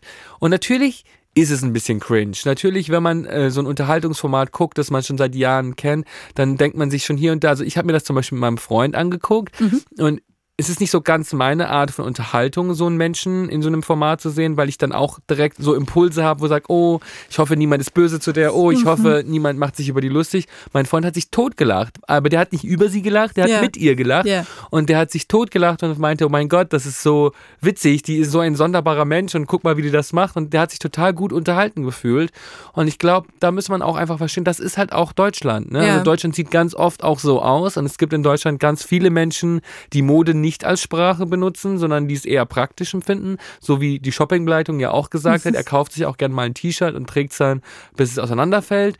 Shoppen geht er nicht so oft, weil die meisten Klamotten hat er schon. Und das, das mochte ich auch schon, als wäre das so eine, wie eine Briefmarkensammlung, ne, wo er sagt, äh, ist ja eigentlich schon. Und Maya sagt ja auch, sie hat ein Shoppingbudget von 20 Euro im Monat. Ja. Glaube ich so, ne? Also schon, ich fand das schon auch, ähm, ich finde, das ist schon auch Deutschland und Mhm. das ist auch deutsche Kultur. Also die Sneakersöckchen, die äh, vorne pink sind und ähm, die, die selbstbemalte Küche, das ist auch deutsche Kultur. Ich erinnere mich gerade an sehr viele Frauentauschfolgen, wo ich schon auch, wo man ja schon auch einen Einblick Ja. bekommt, wie, wie, wie manchmal Deutschland aussehen kann. Und es ist nicht immer alles durchgestylt, es ist nicht immer alles perfekt und es ist ganz oft auch unstylisch und äh, vielleicht dafür mit mehr Persönlichkeit gefüllt. Und ich finde, ähm, deswegen glaube ich, hat Maya auch so geklickt, Mhm. weil, weil, weil sie auch, auch ihre KonkurrentInnen haben in ihr eine Bedrohung gesehen. Ja. Die haben ganz klar formuliert, wir glauben, die wird es heute rocken. Also die haben sie nicht unterschätzt, Mhm. die haben sie nicht als Sozialfall betrachtet, weil sie modisch hil hilflos erscheint. Also Ja. überhaupt nicht. Die haben sie gesehen und die fanden die liebenswert und meinten so, nee, nee, ich glaube, die wird jetzt alle überraschen, weil natürlich der Effekt bei ihr am größten ist. Ja. Sie, wenn die auf dem Runway kommt und dann anders aussieht, und das wusste Maya auch. Also Maya wusste auch, was sie tut. Maya wusste auch, okay, die sehen mich alle als zwölfjährige, wie eine zwölfjährig gekleideten Sonderling Ja, an. sie- hatte, man muss es vielleicht nochmal sagen, sie hatte wirklich so Regenbogen-Leggings an und ein Alphaville-Band-Shirt und war so ein bisschen, also man könnte so auch schlafen gehen. Ja, und ich glaube, sie wollte auch, dass dieser Effekt groß wird. Und ich, ich kenne ja viele Menschen, die auch mal davon träumen, einmal im Fernsehen zu sein, einmal was zu machen. Und ich glaube, Maya hat da das Maximum rausgeholt. Ich meine, allein, dass sie gewonnen hat, ich bin mir sicher, dass sie in ihrer kleinen Welt wird sie wahrscheinlich sehr oft darauf angesprochen Ja. werden. Ja, ich, ähm, was du sagst, äh, das finde ich tatsächlich auch. Ne? Also zu sagen, man lässt ihr jetzt dann mehr freie Hand und hat nicht so diese Leitplanke, zu sagen, das ist eigentlich das Vorbild, wo du hin musst, komm dem mal am nächsten, sondern mach einfach mal. Äh, wäre natürlich noch ein bisschen kühner gewesen. Ne? Also bei unserer Woche damals, bei dem Social Media Special, das ist zehn Jahre her, da waren wir ja fünf Menschen, die alle mit Mode arbeiten. Und damals war Shopping Queen auch ein Format, das das auch wirklich wollte. Die wollten Mhm. auch wirklich Fashion auf dem Runway sehen. Und mittlerweile hat sich das ja auch ein bisschen verändert. Man sieht auch mehr Alltagsoutfits oder mehr Menschen, die, die gar keine Modeprofis sind. Das war, glaube ich, früher bei Shopping Queen schon ein bisschen spitzer, sage ich jetzt mal, nischiger. Und bei uns war auch eine dabei, die hatte auch ein Outfit gewählt, ähm, das jetzt im Vergleich zu den anderen vier vielleicht ein bisschen weniger Mode war. Also es war ein hübsches Outfit, aber es war vielleicht ein bisschen weniger ähm, stilsicherer, würde ich jetzt einfach mal sagen, ohne, ohne Wertung. Und wir waren auch alle großzügig mit den Punkten, weil wir natürlich auch alle gesehen haben, okay, die spricht Mode auf eine bestimmte Art von Sprache. Und wir waren dann alle überrascht, dass sie es dann so umgesetzt hat. Und sie hat auch viele Punkte bekommen. Und die Stimmung im Internet war schon laut. Also die Leute haben schon auch gesagt, nee, ihr habt ja, ihr habt ja einfach nur Punkte gegeben, weil ihr nicht gemein sein wolltet, weil eigentlich hat das Outfit nicht so viele Punkte verdient. Also die Diskussionen sind hitzig für Menschen, die denken, dass Shopping Queen nichts in Leuten auslöst. Ihr habt euch geschnitten. Und Das findet dann bei Facebook auch noch, glaube ich, ganz viel statt. ja, Ne? Facebook ist sowieso meine Lieblingsplattform. Aber die, ich glaube zum Beispiel, wenn Maya jetzt ihren eigenen Style auf den Runway gebracht hätte, dann frage ich mich, ob ihre KonkurrentInnen auch irgendwie gnädig gewesen wären und gesagt hätten, okay, meins ist es nicht, aber an dir sieht's gut aus, weil du fährst halt deinen eigenen Style. Aber ich finde, weil sie sich ja schon an die Regeln gehalten hat, sie hat wirklich Lena Gerkes Outfit nachgestylt, sie hat die Aufgabe ernst genommen und deswegen habe ich auch nicht das Gefühl, dass das Mitleidspunkte Ja. waren. Also ich habe schon das Gefühl, dass ihre Konkurrentinnen gesehen haben, nee, die hat das gemacht, die hat sich dran gehalten, die hat jetzt nicht ihr Ding durchgezogen, die hat sich ihre Haare gebürstet, die hat die Regenbogen-Leggings zu Hause gelassen, dann muss das auch rewarded werden. Ja. Und ich glaube schon, dass die das dann auch ernst genommen haben. Ähm, glaubst du, man kann das jetzt noch ewig so weiterführen oder siehst du irgendwie so Punkte, wo du denkst, da müsste man noch mal vielleicht das noch ein bisschen zeitgemäßer machen oder Shopping Queen. ja, so als Format? Also ich selber, ich selber guck's jetzt nicht mehr ständig, einfach glaube ich, weil ich auch selber mitgemacht habe ein paar Mal und dann war für mich irgendwie auch der Reiz natürlich ein bisschen weg, wenn man es selber Mhm. Ja, ein paar Mal du gemacht brauchst hat. dich nicht mehr reindenken, weil So. du halt schon drinne warst. Genau, also wenn du Ne? selber dabei warst und auch weißt, was für ein Stress das ist, diese vier Stunden aufrechtzuerhalten, dann denkst du dir auch so, nee, ich, ich, ich fieber dann zu sehr mit. Ähm, aber ich glaube, es läuft ja immer noch super gut und ich glaube, viele Menschen sind ja noch ein Fan davon und ich glaube, wenn man was ändern müsste, dann vielleicht nur, weil weil vielleicht auch Guido irgendwie das Gefühl hätte, er müsste neue Impulse haben, die er kommentieren kann und neue, neue Menschen sehen, weil ich glaube schon, dass es mittlerweile auch eher, also es war mal ein sehr fashion-spitzes Mhm. Format und ist, glaube ich, jetzt schon eher so ein bisschen in der breiten Masse angekommen, wo man eben auch sagt, da können auch Menschen mitmachen, die eigentlich gar keinen Bock auf Mode haben, die einfach mal Lust auf eine Challenge haben. Mhm. Und ich glaube, ähm, wenn irgendjemand was ändern könnte, dann vielleicht, wenn Guido keine Lust mehr hätte, sondern wenn Guido das Gefühl hat, okay, ich brauche jetzt mal wieder irgendwas Spitzes, damit ich auch mal wieder neue Sachen dazu sagen kann, damit Mhm. Ja. meine Sprüche ähm, Ja. äh, äh, vielleicht äh, anders landen und natürlich wird jemand wie Maya ganz anders behandelt, als wenn da jetzt so eine High-Fashion-Person steht, ähm, die auch ein kritischeres Modeverständnis hat. Also ich glaube, wenn irgendwas geändert werden muss, dann kann es wahrscheinlich auch nur Guido Mhm. an, anstoßen. Was sagst du denn? Ich weiß nicht. Ich muss sagen, mich catcht es nicht so richtig. Ich glaube, ich fände es tatsächlich mit diesem etwas verwegeneren Anspruch, der auch Sachen zulässt, wo man dann auch sagt, da sind wir jetzt so auf einem Level oder auf so einem Souveränitätslevel, dass man auch wirklich mal beigehen kann, ein bisschen härter und jetzt nicht äh, also er hat ja auch immer, das ist ja auch äh, nett und lieb und das braucht man ja auch, ne? Dann so betonen, dass er auch Fan war von Maya und die toll und süß fand und das Vögelchen und so. Aber ich fänd's halt auch interessant, wenn man richtig rauskitzeln würde, was geht. Also auch jetzt zum Beispiel dann in Mannheim sagen, was ist denn das Forward gedachteste, äh, ne, das war jetzt gar kein guter Ver Ja, aber ich verstehe, was Weißt du meinst. Dass Also man was so sagt, was, was, was ist very drin? fashion forward? Was kann man denn Also so- rausbringen aus, aus, aus, aus einem äh, äh, 0815-Laden in Mannheim oder, Oder so? zeige uns einen avantgardistischen Runway-Look aus Mannheim. Das geht natürlich vielleicht auch nicht jedes Mal, aber irgendwie war es mir jetzt ein bisschen zu. Ich fand, glaube ich, auch die spezielle Challenge nicht so interessant. Also hier äh, die älteste Kandidatin, die sollte sich ja stylen wie Inka Bause, wo ich dann denke, na ja. Also das kriegt man, glaube ich, auch in Mannheim ganz gut hin. Hat ne? sie auch gut Hat sie hinbekommen. gut ist Zweite hinbekommen. geworden. Aber das fand ich jetzt halt zum Beispiel überhaupt gar keine Herausforderung, muss ich sagen. Ja, ja, ich glaube, bei ihr war es in dem Fall auch gar nicht so weit weg von ihrem eigenen Genau. Style. Ich fand zum Beispiel schon, dass so ein Look, den Palina gemacht hatte, Ja. also den man nachstylen sollte von Palina, das glaube ich ist jetzt nicht so einfach. Ja. Und ich muss auch dazu sagen, die, die, auf dem letzten Platz gelandet Ja. ist, die fünfte geworden ist, ist halt auch einfach schwierig, ne? Ja, also die musste einen Look nachstylen von Christine Neubauer, genau. Und die hatte halt einen grünen Army-Jumpsuit Ja. an. Und wenn du das halt nicht findest Ja. in Mannheim, dann findest du es halt nicht. Eben. Und ich finde, dafür hat sie es auch gut gelöst. Deswegen finde ich auch nicht, dass sie verdient hat, Letzte zu Genau, sein. weil- weil der Inka- Look war gut. Ja, Weil so. die Inka Bause brauchte eigentlich eine rote Bluse und, Und eine eine Jeans. und Schlappen. Und ja, also ich glaube, ich verstehe, was du meinst. Ich glaube aber, dass es ist eine Daytime-TV-Show. Hm. Also es ist eine Daytime-TV-Show, die Menschen gucken, die vielleicht nebenbei noch was anderes machen, die zu Hause sind oder die irgendwie am Nachmittag vielleicht eine Pause haben und da mal kurz den Fernseher anmachen. Ich glaube oft, dass die Leute, die mitmachen, auch selber die Leute sind, die es gucken. Und ich glaube, wenn man Mhm. sich es ein bisschen spitzer wünscht, muss man vielleicht manchmal auch hinterfragen, bin ich überhaupt noch die richtige Zielgruppe? Also bin ich Ja. noch die richtige Zielgruppe? Weil ich könnte mir auch vorstellen, wenn es jetzt auch sehr spitz ist, die Freundinnen von meiner Mutter würden dann vielleicht auch aussteigen. Die würden dann vielleicht auch sagen, so, nee, also Ja, ja. so einen Fetisch-Look auf dem Runway brauche ich jetzt nicht Meine, sehen. Oder meine so. Mutter würde sagen, grün und blau trägt im Hanswurst sei Frau. Ja. Ja. Also so gut, dass du das gerade trägst, by the way, grün und blau. also äh, perfektes Timing. Shoutout an Mama Rützel. Ja, Mist. ähm, aber ich glaube eben, dass das auch so der Fall ist. Also die Menschen, die das dann gucken, werden dann raus. Und Ja. deshalb muss man sich auch manchmal generell sind wir alle sehr gerne kritisch, sehr gerne laut, sehr gerne damit zu sagen, das finde ich nicht gut. Und manchmal muss man sich halt auch fragen, is it made for me? Ja. Bin ich die Person, die das gucken soll? Bin ich die Zielgruppe?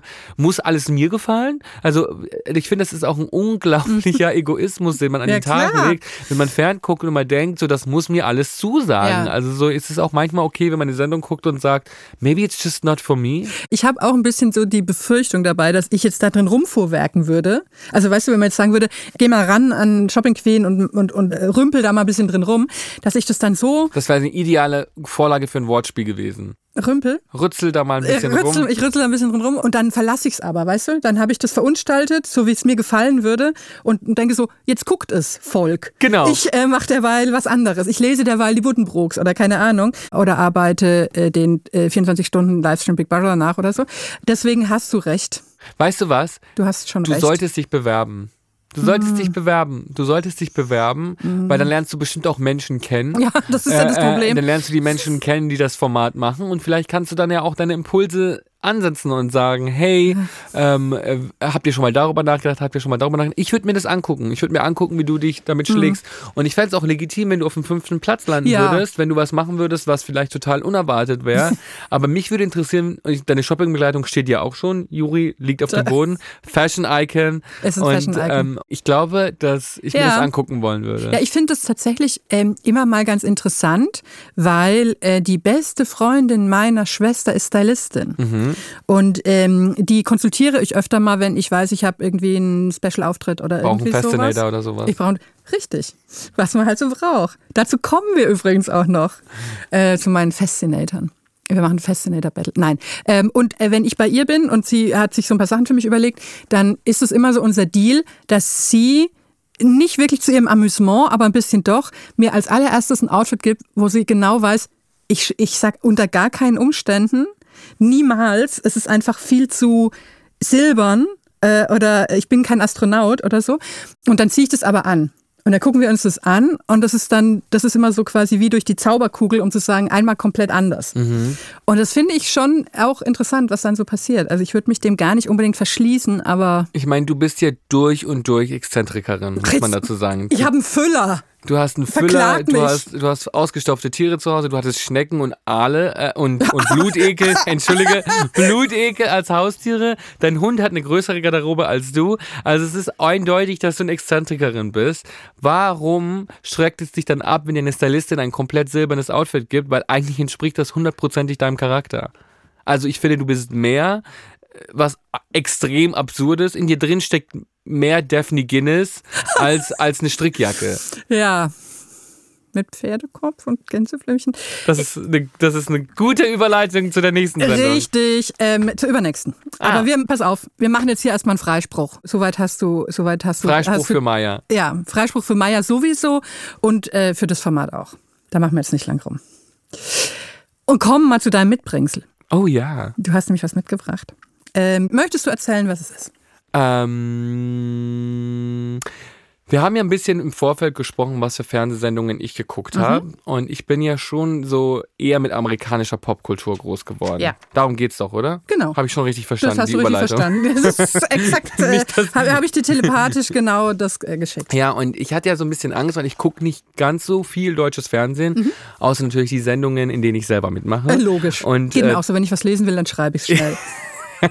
Und ähm, wenn, wenn ich dann so an meine Kindheit denke, ich habe ja viel Fernsehen geguckt, aber ich bin schon eher geprägt von amerikanischer Popkultur. Vor allem natürlich in den frühen 2000ern, das, was auf MTV lief und äh, auf Viva lief.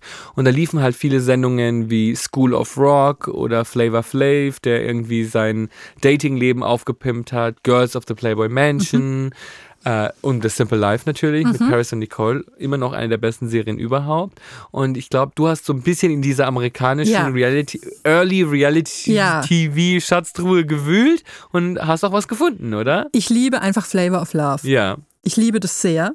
Äh, Ich habe das immer wahnsinnig gern geguckt, weil es ist für mich der plausiblere Bachelor. Weil ich es auch viel plausibler finde. Es ist ja so absurd, ne? Die Vorstellung zu denken, ich finde innerhalb von einem Fernsehformat die Liebe, dann finde ich, dann sollte man wirklich keine Rosen übergeben, sondern sinnlos große Umhängeuhren. Oder Geld. Oder Geld. Also das fand ich, also wir können ja ganz kurz für, für alle, die es nicht kennen. Okay, also wer kann das nicht mehr kennen? Dann müsst ihr, dann Kinder hören noch zu. Viele Kinder. deine intellektuelle Crowd vielleicht, die hat das ignoriert. Aber das war eine Sendung von Flavor Flav. Das war ein Rapper in den 80ern und 90ern. Und der hat dann in den frühen 2000ern auf MTV eine Reality-TV-Show bekommen, wo er die Frau seines Herzens gesucht hat. Ja. Ich habe da auf einmal, kommt gerade ein Bild in meinen Kopf, an das ich schon ganz lange nicht mehr gedacht habe. Der war nämlich auch mal mit Brigitte Nielsen zusammen. Das war, glaube ich, Ja. tatsächlich quasi der Urknall für dieses der ganze diese Sendung Dings. ausgelöst hat, ja. Also die war da auch ein paar Mal mit dabei. Die, die waren zusammen und dann nicht mehr zusammen und sie hat ihm dann quasi assistiert dabei, wie es halt Freundin immer so ist. Wie es immer so ist, die Ex-Freundin hilft bei der Akquise einer neuen Freundin. Und man muss sich vorstellen, das ist jetzt schon 20, 25 Jahre her. Und da war ein Cast, der schon 20 Jahre später mir immer noch in Erinnerung geblieben ist. Also die Sendung an sich war eigentlich nicht besonders gut. Das war, da gab es so viele Sendungen, die ähnlich waren. Ja. Ich weiß noch, Tila Tequila hat damals auch die erste bisexuelle Dating-Show gehabt und hatte ein riesiges Bett, wo alle KandidatInnen in einem Bett schlafen mussten. Und ähm, Paris Hilton hat ihre neue beste Freundin gesucht, Paris Hiltons BFF. Also es gab viele dieser Sendungen. Und Flavor Flav hatte aber mit Flavor of Love eine Sendung, wo sich die Kandidatinnen auf einem besonders neuen Level bekriegt haben. Und das war auch für die frühen 2000er, wo man Jerry Springer und alles gewöhnt war, trotzdem immer noch schockierend. Und eine Sache, die mir besonders in Erinnerung geblieben ist, sind natürlich die Streitigkeiten von Legendary Miss New York. Die Ja. haben nämlich auch alle Spitznamen bekommen. Genau, weil, weil Flavor gesagt hat, er kann sich eigentlich echte Namen nicht merken und hat denen dann so Spitznamen zugeordnet, wo sie herkamen oder An was sie ihn erinnert haben. genau, ich, ich mochte immer, ich glaube, Hoops hieß Hoops, weil sie gern Basketball gespielt hat, glaube ich, ne? Ich glaube ich. I don't remember. Ich weiß noch, dass es Pumpkin gab Ja. und natürlich New York. Und New York ist ja diejenige, die die eigentlich schon immer wieder zurückgekommen Ja. ist. Also die war in verschiedenen Formaten, die ist immer wieder dabei gewesen, die ist auch jetzt immer noch im Fernsehen und macht in Amerika Sachen und irgendwie ist die zu so einem bisschen International Treasure Ja. geworden. Also schon, dass man sagen Ja. kann, die Menschen lieben die. Weißt du, was mir gerade aufgefallen ist? Weil ich dachte erst, du meinst Treasure. Aber Ach, Tra- Treasure. fällt dir das jetzt auf? Das ist jetzt wirklich ein, ein Word pun. Es kommt jetzt quasi ein Strahl von ganz oben, ein leuchtender, und sagt, "Wer- Leute, ahnt das bitte mal, das Wort Treasure und das Wort Treasure. Ja, das ist eine Wortneuschöpfung. Das ist ja Wahnsinn. Im Deutschunterricht haben wir das Neologismus genannt. Also da denke ich noch drüber nach. Ja, New York ist auch mein Lieblingscharakter, natürlich. Kannst du dich an den legendären Streit mit Pumpkin erinnern? Also sie hat ja mehrfach, glaube ich, auch irgendwie mit Schuhen geworfen. Und war das das? Sie hat mit Schuhen geworfen. ich glaube, Pumpkin hat, Pumpkin hat sie, glaube ich, angespuckt. ähm, sie hatte legendäre Exit-Lines Mhm. und Monologe. Sie kann die Monologe bis heute, by the way, auswendig. Sie wird öfter noch gefragt, ob sie sich noch erinnern kann, Geil. was sie Sehr zu Pumpkin gesagt hat. Und sie so, ob ich mich erinnern kann, ob ich mich erinnern kann. Und dann wird der ganze Monolog zitiert. Sie hat auch einfach so viele hilarious Memes uns Mhm. beschert und immer wieder, also nicht nur in dieser Sendung, auch über all die Jahre, gerade zuletzt ist sie bei House of Villains zu sehen. Ich weiß nicht, ob das, Das so ich viele nicht. Menschen in Deutschland Ich kenn das kennen. gar nicht. Ich habe das auch nicht geguckt, aber durch das Internet werde Ja. ich permanent daran erinnert, dass es diese Sendung gibt. Denn auch da hatte sie eine legendäre Exit-Line, denn ich glaube, sie ist nach drei Folgen rausgeflogen, was für alle ein großer Skandal war. Und sie hat Omarosa spüren lassen, was sie von ihr hält. Omarosa ist jemand, die zu Trump-Zeiten im Weißen Haus gearbeitet hat.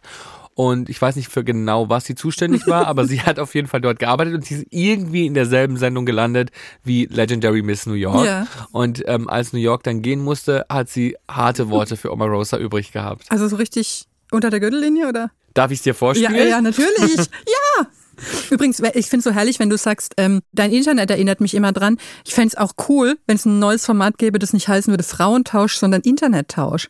Weißt du, wenn du mal eine Woche in meinem Internet leben müsstest Oh mein Gott. und umgekehrt, das wäre doch eigentlich auch ein sehr zeitgemäßes Format. Was ist denn auf deiner Instagram For You Entdecker-Page? So, nur Hunde, oder? Äh, könnte man meinen, neuerdings sind es aber ganz viel so Rescue-Bauernhöfe. Oh, Ich bin okay. jetzt sehr, also wir kennen und lieben ja alle den Mustache Farmer, Mhm. äh, bei dem ich auch schon war und wo ich auch eine Pute adoptiert habe. Eine Pute, wie heißt sie? Tabea. Frag doch nicht so dumm. Tabea natürlich. Warum, warum habe ich überhaupt Die gefragt? hieß, die hieß aber schon so. Aber ich hatte mit ihr tatsächlich so einen einen Special Moment. Und dadurch bin ich jetzt in so ganz viele, also quasi Bauernhöfe, die ähm, aufgehört haben, die Tiere auszubeuten. Das ist jetzt gerade mein neues äh, Ding. das Plausibel. kann ich verstehen. Sieht ein bisschen anders aus als meine For You Ja. Page. Mö möglich. Also meine For You Page besteht schon, sieht schon aus wie so ein popkulturelles Lexikon. Mhm. Dazwischen immer wieder mal so ein halbnackter Typ. Warum auch immer Instagram mir die vorspielt. Ich, ich, Du suchst ich, nicht ich, aktiv ich nach ihnen. suche nicht aktiv nach ihnen. Ich folge auch kaum solchen Menschen. Und vor allem habe ich auch das Gefühl, wenn mir sowas angezeigt wird, verbleibe ich gar nicht so lange Mhm. auf diesem Profil. Aber wahrscheinlich denkt mein Social Media Algorithmus einfach, du bist schwul. Ja. Also Hier muss deine For You Page aus Lana Del Rey, Britney Spears und einem halbnackten Ja. Mann bestehen. Das sind halt so die, die, die Basics vielleicht. Ja, ich suche gerade noch nach diesem Ja. Video und ich habe es, glaube ich, gefunden. Ich freue mich schon derartig, dir gleich meinen liebsten New York-Moment aller Zeiten. Ich bin Und gespannt. ich hoffe so, dass du ihn noch nicht kennst. Und ich bin dir wirklich sehr dankbar, dass du Flavor of Love in mein Gedächtnis zurückgespült hast. Weil das war, ich habe an diesen Moment schon so lange nicht mehr gedacht. Und plötzlich war er wieder da und ich habe es mir inzwischen schon fünfmal auf YouTube angeguckt. Das glaube ich. Ach, das, ist ja das. Schöne, dass wir einmal- das alles wenn man, haben. Wenn man einmal in so ein Loch fällt, dann kann man ja auch nicht mehr anders. Nee. Original HBI mother C. And I deserve my spot here in the House of Villains. So I need y'all to keep me here. I don't want a sympathy vote. I don't need a sympathy vote. But I need y'all to understand the pecking order. So you don't want my sympathy vote? Is that what you're saying? I need to hear it because I need to know. You just said in front of all these people that you did not want my vote. Since I already said that, Omarosa, may I also say that I find you to be a sucking, guzzling Republican. oh, yo! And I sleep better at night knowing that you're not in the White House. Wow. And Ja. And that's how you own American Trash Reality TV. Und äh, HBIC ist Head Bitch in Charge, ne?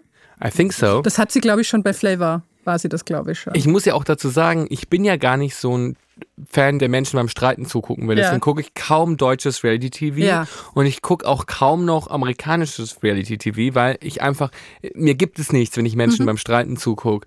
Aber manchmal kriegt mich dann sowas, wenn ich das dann auf Ja. Instagram sehe und mich das dann, dann bin ich so fasziniert davon, wie sie sich ausdrückt, dann werde ich in so einen Bann gezogen und ich liebe ja auch, dafür muss ich noch kurz ein Plädoyer halten, Bitte. weil ich mir wünsche, dass diese Sendung in Deutschland mehr geguckt wird. Real Housewives of Beverly Hills. Mhm. Das war mein Guilty Pleasure in der Pandemie und ich bin obsessed. Ich bin obsessed. Auch mit den Beverly Hillsern oder mit. Ja. Also ich habe mir natürlich die Stadt ausgesucht, in der ich mich am besten auskenne, weil ich das Gefühl habe, da war ich schon überall, die Ecken kenne ich und äh, da ist auch die größte Wahrscheinlichkeit, dass ich jemandem über den Weg laufe und außerdem sind die richtig reich, Mhm. also die leben dann auch in wirklich großen Wild, haben absurde Haustiere wie Schwäne oder sowas. Also ich bin dann schon sehr invested darin Mhm. und jetzt läuft gerade die neue Staffel und ich, das ist jede Woche mein Highlight. Ich fühle mich wieder, als wäre ich zwölf und Mhm. müsste jede Woche auf meine neue Serie warten, weil das meine Religion geworden ist Ja. und deshalb diese Sendung muss mehr geguckt Ja. werden. Okay, ihr habt's gehört. Real Housewives of Beverly Hills. Jetzt erzähle ich dir meinen liebsten New York. Ja, Moment. bitte, Und bitte. Zwar, sie war 2016 im äh, Celebrity Big Brother Container in UK. UK. Du weißt es. Ich ahne es. Du kennst, Sprich weiter. Du kennst den Moment. Ich weiß es nicht. Sprich weiter. Ähm, und, und dort war sie äh, und hat einen Moment gehabt und der ist, wenn man den geguckt hat, dann kann man deutschen Celebrity Big Brother überhaupt nicht mehr ernst nehmen, was ja gerade läuft. Da lacht man sich halt tot und sagt, egal. Ähm, und zwar war im Haus auch die Ex-Frau von David Bowie. Ah, Angie Iman. Bowie. Ah. Nein, jetzt. die, die, du weißt es. Die uralte.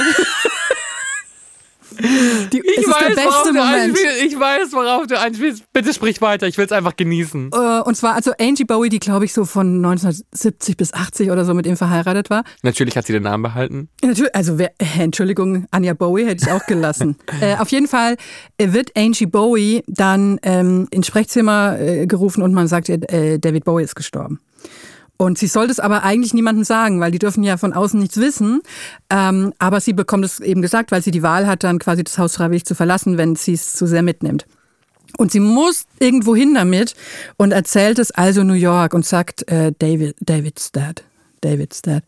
Und New York rastet komplett aus, verliert die Nerven, kriegt einen totalen Meltdown, weil sie fälschlicherweise denkt, David Der auch in dem Big Brother Haus war. Also Richtig. ein, ein, ein, ein, ein Kandidat dieser Sendung Genau, weil der war gestorben. krank. Der während war den krank Dreharbeiten. und hat sich einfach zurückgezogen in das Schlafzimmer und lag dort. Und das Schlimme ist, er lag dort auch, er hat komplett die Bettdecke über seinen Kopf gezogen. Er lag da halt wie eine Leiche einfach, weil es ihm so schlecht ging. Und der Typ war irgendwann auch mal mit Liza Minnelli zusammen. Ich glaube, das war sein Claim to Fame oder so. Ähm, und sie dachte eben, der ist jetzt im Schlafzimmer verstorben. Und, und rastet komplett aus und erzählt es auch den anderen. David's dead, David's David's dead. Und man kann das wirklich, man kann das acht Minuten lang auf YouTube angucken und das ist das Schönste, was es gibt, weil die anderen rasen dann ins äh, im Schlafzimmer und natürlich sieht es im ersten Moment so aus, weil er halt die Decke über dem Kopf hat und dann strampelt er aber so ein bisschen und dann sagen sie nein und dann verliert New York im großen Stil die Nerven und schreit ähm, Angie Bowie an und dass sie da irgendwie einen Käse erzählt hat und ich glaube, sie überreißt bis zuletzt nicht so wirklich, dass fucking David Bowie tot ist. Oder? Weil also jemand klärt es dann auf und sagt, das ist ein anderer David.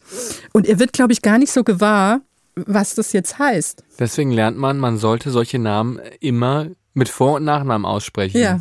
Also, aber David's Dad ist, äh, ich habe auch ähm, im Zuge der Recherchen gesehen, dass es in New York vor, also im echten, in der Stadt New York, ähm, vor ein paar Jahren eine Ausstellung gab, nur darüber. Zu Tiffany Pollard? Nee, die hieß David's Dad, eine Hommage an Tiffany Pollard. Oh mein Gott. Das ist so eine, wo ich denke, also man wird ja manchmal in so Klischee-Interviews gefragt, bei welchem historischen Ereignis Wären Sie gern dabei gewesen? Und da habe ich bisher immer gern gesagt, in dem Moment, in dem Spiel im Sommerhaus der Stars, wo André Mangold und Jenny äh, rausgeflogen sind in dem Wahrheitsspiel, wo sie sich Wein eingießen mussten, nimm's einfach hin, wo sie dachten, dass sie Eva rauskegeln und dann wurden sie selber rausgekegelt. Ich dachte jetzt, du wärst gern dabei gewesen, als Claudia Effenberg und Stefan Effenberg sich beim Oktoberfest geküsst Nein. haben.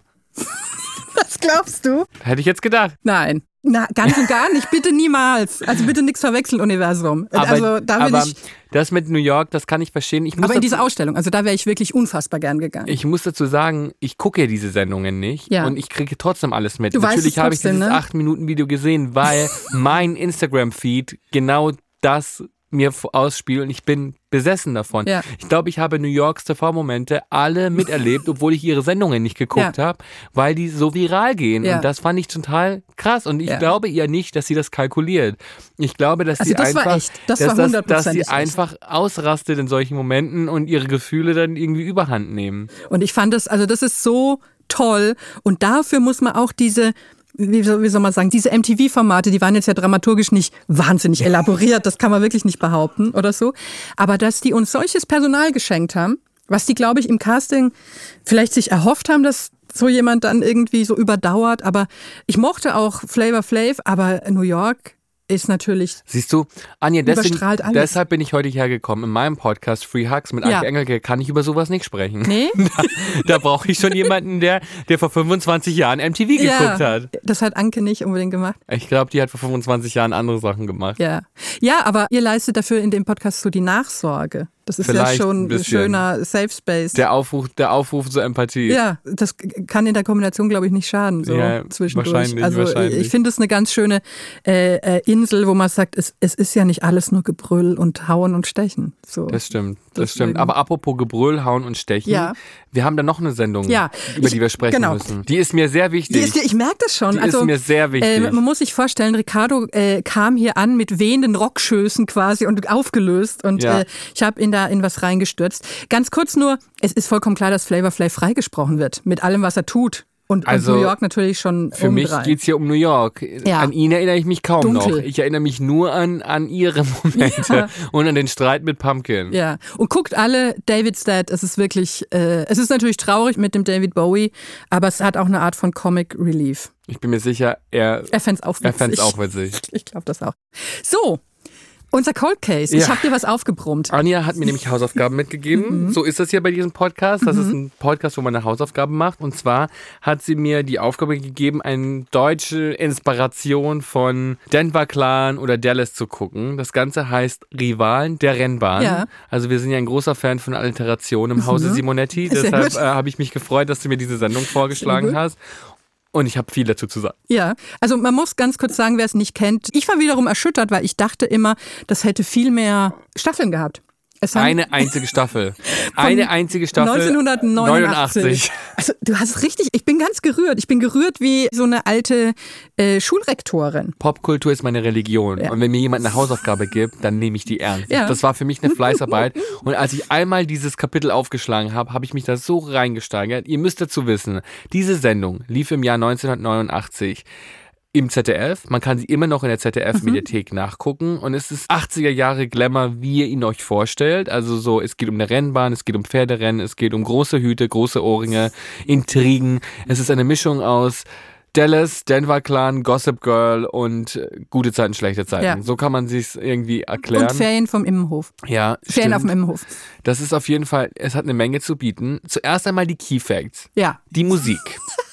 Die Musik ist sehr eingängig, very 80s melodic. Ich habe mich auch gar nicht gewundert, als ich gesehen habe im Abspann, dass Dieter Bohlen Ja. die Musik gemacht hat. Ja. Das ist schon Modern Talking beeinflusst. Aber es ist richtig Keyboard in your face. ja. Also richtig Keyboardbrett, äh, bam. Aber ich meine, ist schon auch legendary. Ja. Also, dass man damals Dieter Bohlen, äh, der die Musik macht, das war schon irgendwie, glaube ich, ein Ding.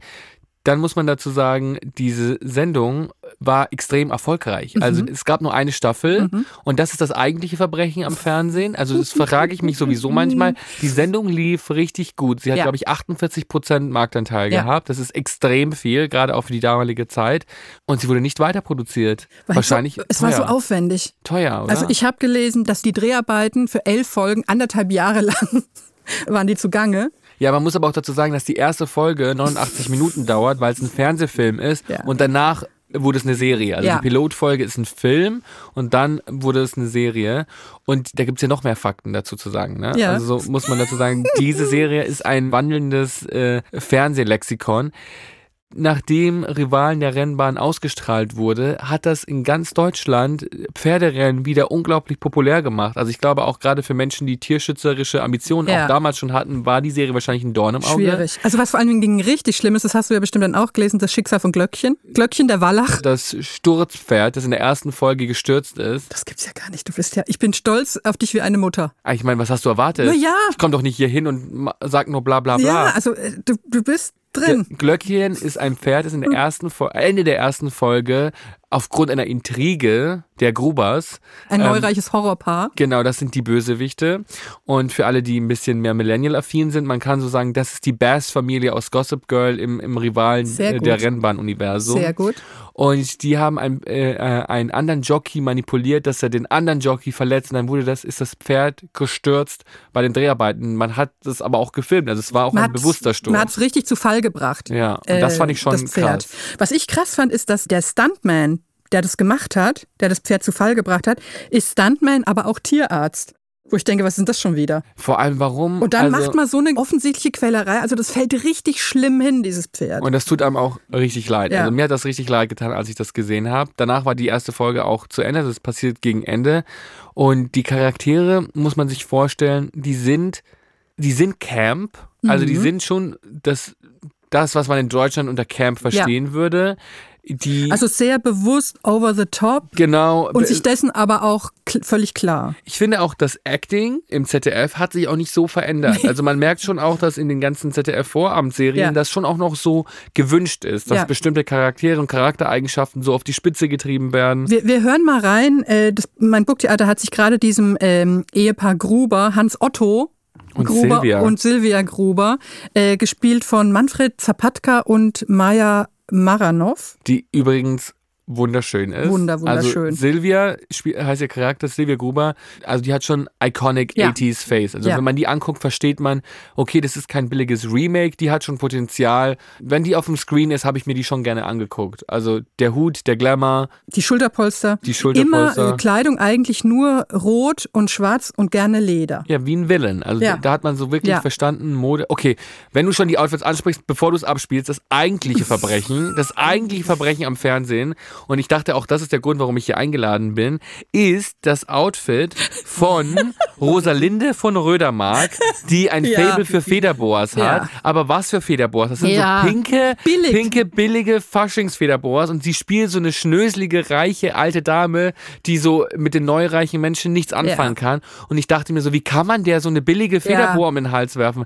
Die Es juckt aus, einen förmlich beim Zugucken. Oder Das- es juckt einen. das sah wirklich aus wie ganz billige Travestie, so nach dem Motto, okay, das ist jetzt irgendwo äh, ähm, im Karnevalsladen hängen geblieben. Und da dachte ich mir, das ist ein Verbrechen am Fernsehen. Das kann auch nicht freigesprochen Nee. werden. Das kann nicht freigesprochen werden. Das, also das erinnert mich, so stelle ich mir vor, Faschingsmännerballett in Bad Reichenhall. Oder? Wenn es dann das wirft man gäbe. sich das um. Wenn es das gäbe. Wenn es das gäbe. Wir hören mal in die Grubers rein und dann äh, knüpfe ich mit meiner Anklage sehr gern an deinen Punkt an. Du wirst entzückt sein. Sag mal, was ist eigentlich los? Nichts. Was soll los sein?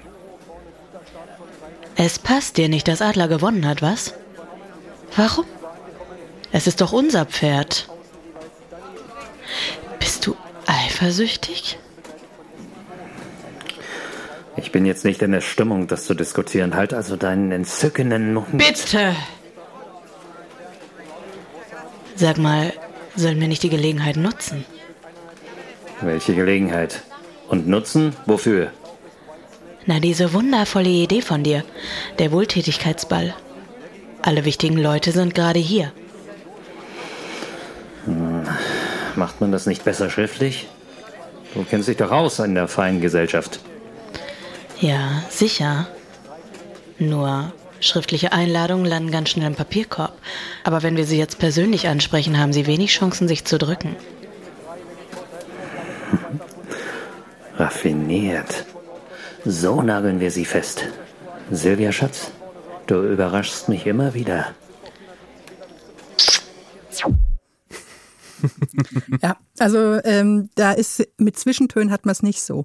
Ja, man muss aber dazu sagen, die Art und Weise, wie da gesprochen wird, das hört sich jetzt aus unserer modernen Perspektive immer so ein kleines bisschen cringe an und man denkt sich so, wie gespielt das ist. Ich finde, für eine 80er Jahre Serie im ZDF sprechen die sehr modern. Also die sprechen auch oft ähm, in Akzenten, mhm. man hört so ein bisschen was Umgangssprachliches und das ist ja bis heute noch so, dass in vielen deutschen Produktionen was Umgangssprachliches kaum stattfindet. Mhm. Und ich finde, dafür war das schon sehr progressiv. Also die Art und Weise, wie gesprochen wurde, ja. dass sie dann auch sagt so, sag mal, gehst du mir aus dem Weg, bla bla bla. Also so die, die Art und Weise, wie gesprochen wurde, war schon weniger förmlich in den zwischenmenschlichen Momenten.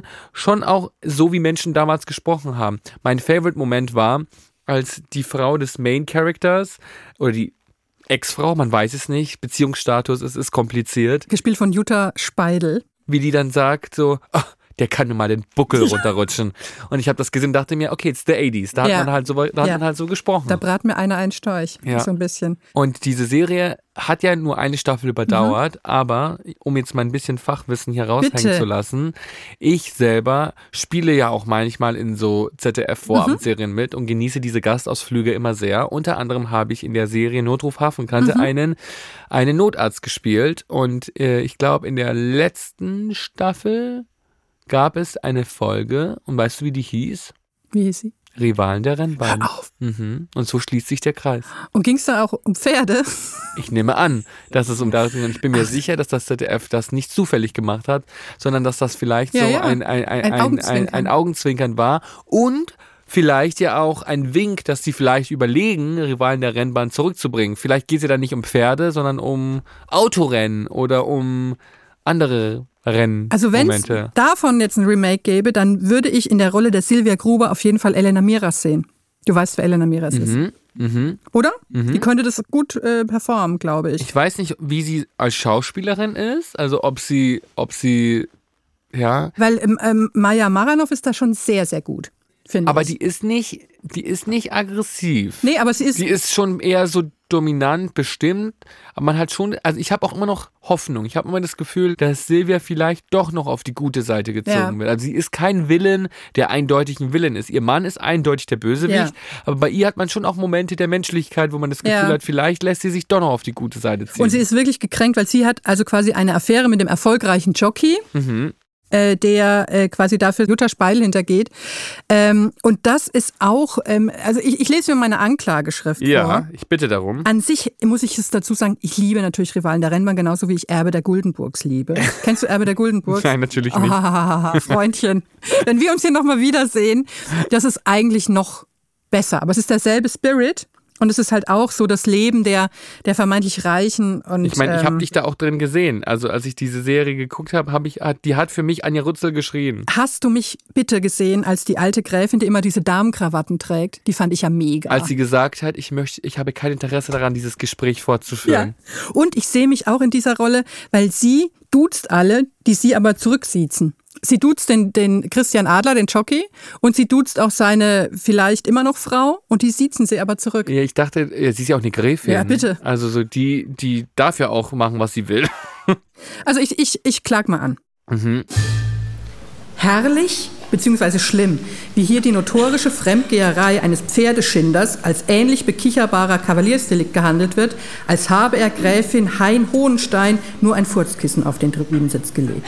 Und warum müssen die Neureichen in der klassischen deutschen Seriensaga immer die Bösen sein?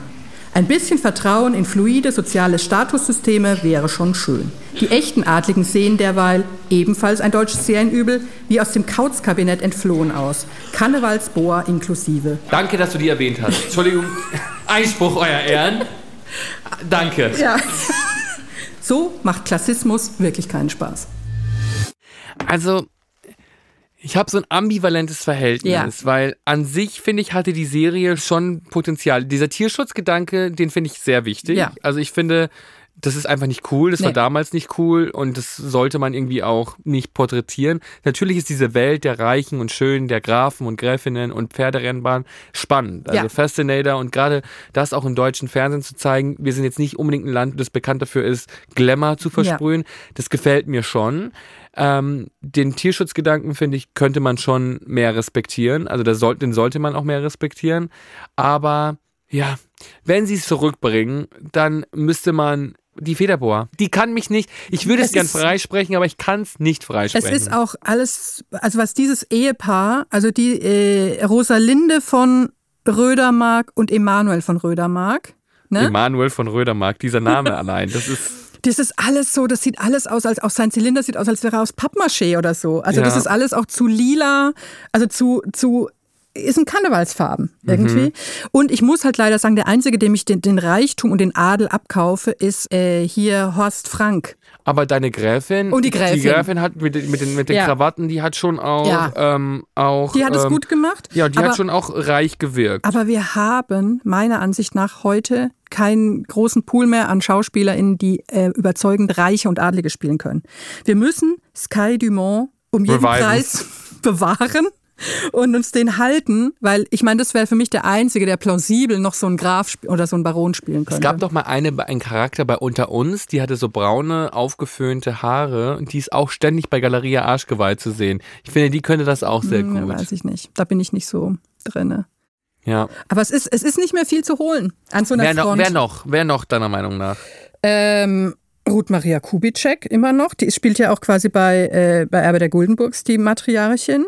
Aber, aber es Gibt, die Serie gibt's noch? Nein. Die Serie ist- gibt's auch ja. schon nicht mehr. Gab, hättest du dir denn mehr Staffeln gewünscht von Rivalen Ja, Ringbahn? weil es ist ja eigentlich, es ist im Prinzip, hätte man das alles auch in einem Film abwickeln können, weil wilder Spoiler, der Jockey, der Superjockey, der, der alte Bumserich, äh, verunglückt und kann dann nicht mehr reiten und wird dann aber so Reitstallbetreiber und äh, der Reitstall wird aber eventuell vernichtet werden, wenn er nicht ein letztes entscheidendes Rennen gewinnt und zwar auf, und über den haben wir noch gar nicht geredet, Samurai.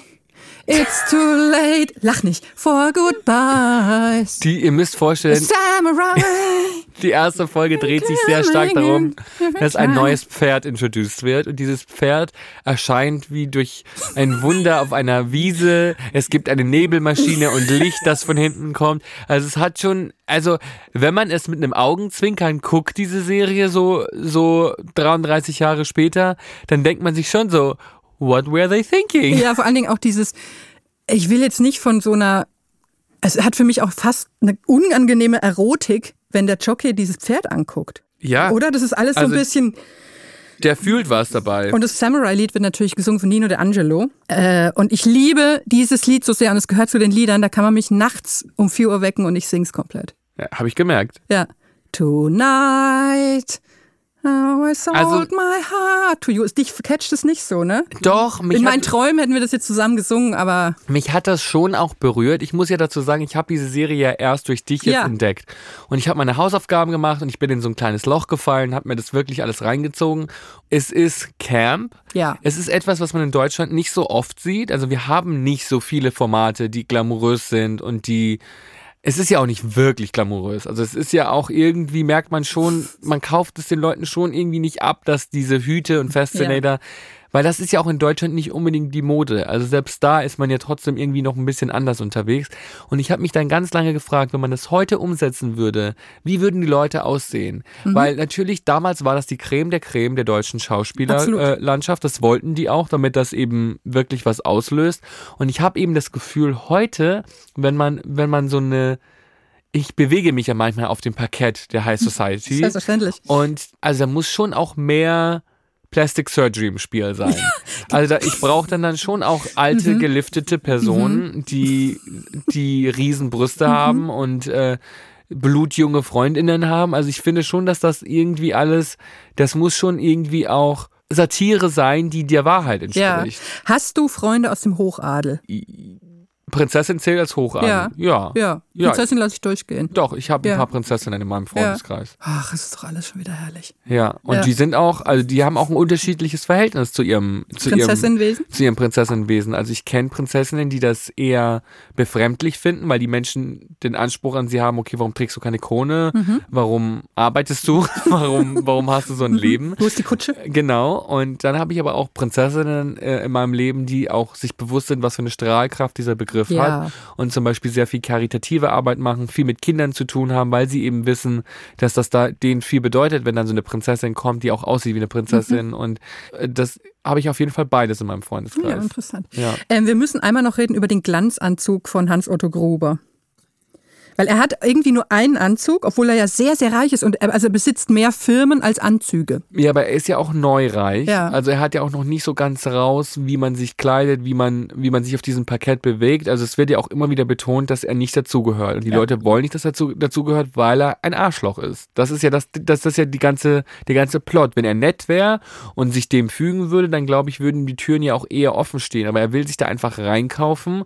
Aber wie wir in der ersten Folge schon gelernt haben, gibt es bestimmte Dinge, die man mit Geld nicht kaufen kann. Wie zum Schöne Beispiel Anzüge. Freundschaft.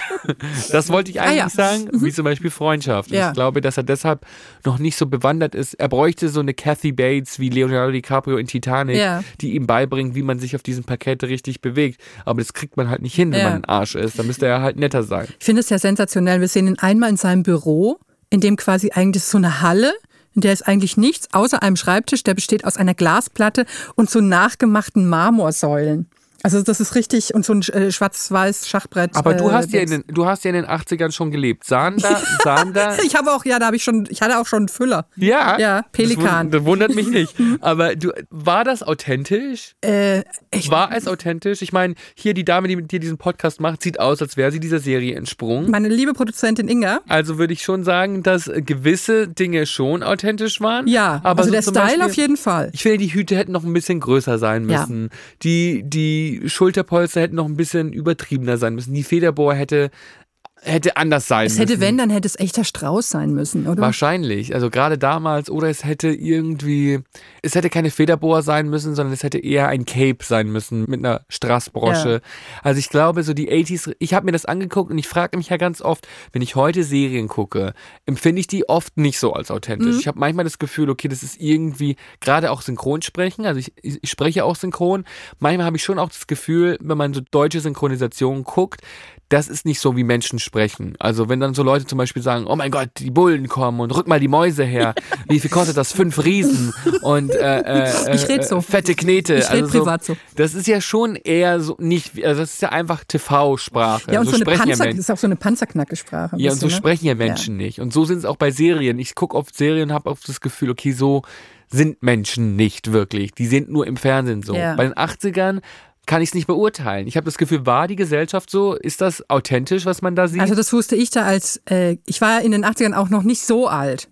Ein Kind. ja, aber Und- haben die Menschen, die du gesehen hast, so ausgesehen? So Äh, gesprochen? Naja, also für mich war das damals die große weite Welt. Weißt du, ich saß da in meinem fränkischen Dorf und dachte, na, so wird's wohl sein bei den Reichen. Und haben die auch den Buckel runterrutschen? War das ein Satz, den man, den man durchaus auch in der Alltagssprache wirklich verwendet hat? Eher als heute. heute. Heute wird das ja mit so einem Augenzwinkern gesagt. eher als heute. Und was ich sagen muss, man sieht bei äh, Rivalen der Rennbahn sehr, weil dadurch, dass sie auf echten Rennbahnen auch gedreht haben, bei echten Renntagen, ähm, In Baden-Baden zum Beispiel. zum Beispiel, ähm, da, da sieht man ja quasi diese SchauspielerInnen, aber man sieht ja auch normale Leute, die da gerade wetten und so, also so Statisten. Und die sind krass so ausgezogen, wie es damals aussah. Räudig. Also das, das sind ja wirklich viele, wo man denkt, ach, das ist halt the real Foku-Healer. Weißt Was du, so war es ursprünglich mal gemeint. Nicht ich- irgendwie Und es wurde viel geraucht. Ja. Das war natürlich auch very 80s. Ja. Aber ich liebe die 80er, ich liebe die 90er. Das alles hat in meinem Herzen einen besonderen Platz. Also ich konsumiere ganz viel Popkultur aus der Zeit. Und ich fühle mich dem auch manchmal mehr zugehörig, Mhm. weil natürlich auch in den 80ern mehr Platz für Flamboyanz da war. Ja. Also irgendwie, es war kein Jahrzehnt des Understatements. Die Menschen haben groß aufgefahren. Es wurde Haare wurden tupiert, es wurden viel, viele, viele Flaschen Haarspray benutzt. Männer mit Make-up äh, hat man öfter gesehen als heute teilweise. Ja. Also Boy George und Co. waren super krass Mainstream berühmt, waren keine Nische. Und ich habe schon manchmal das Gefühl, ich fühle mich dieser Popkultur sehr zugehörig.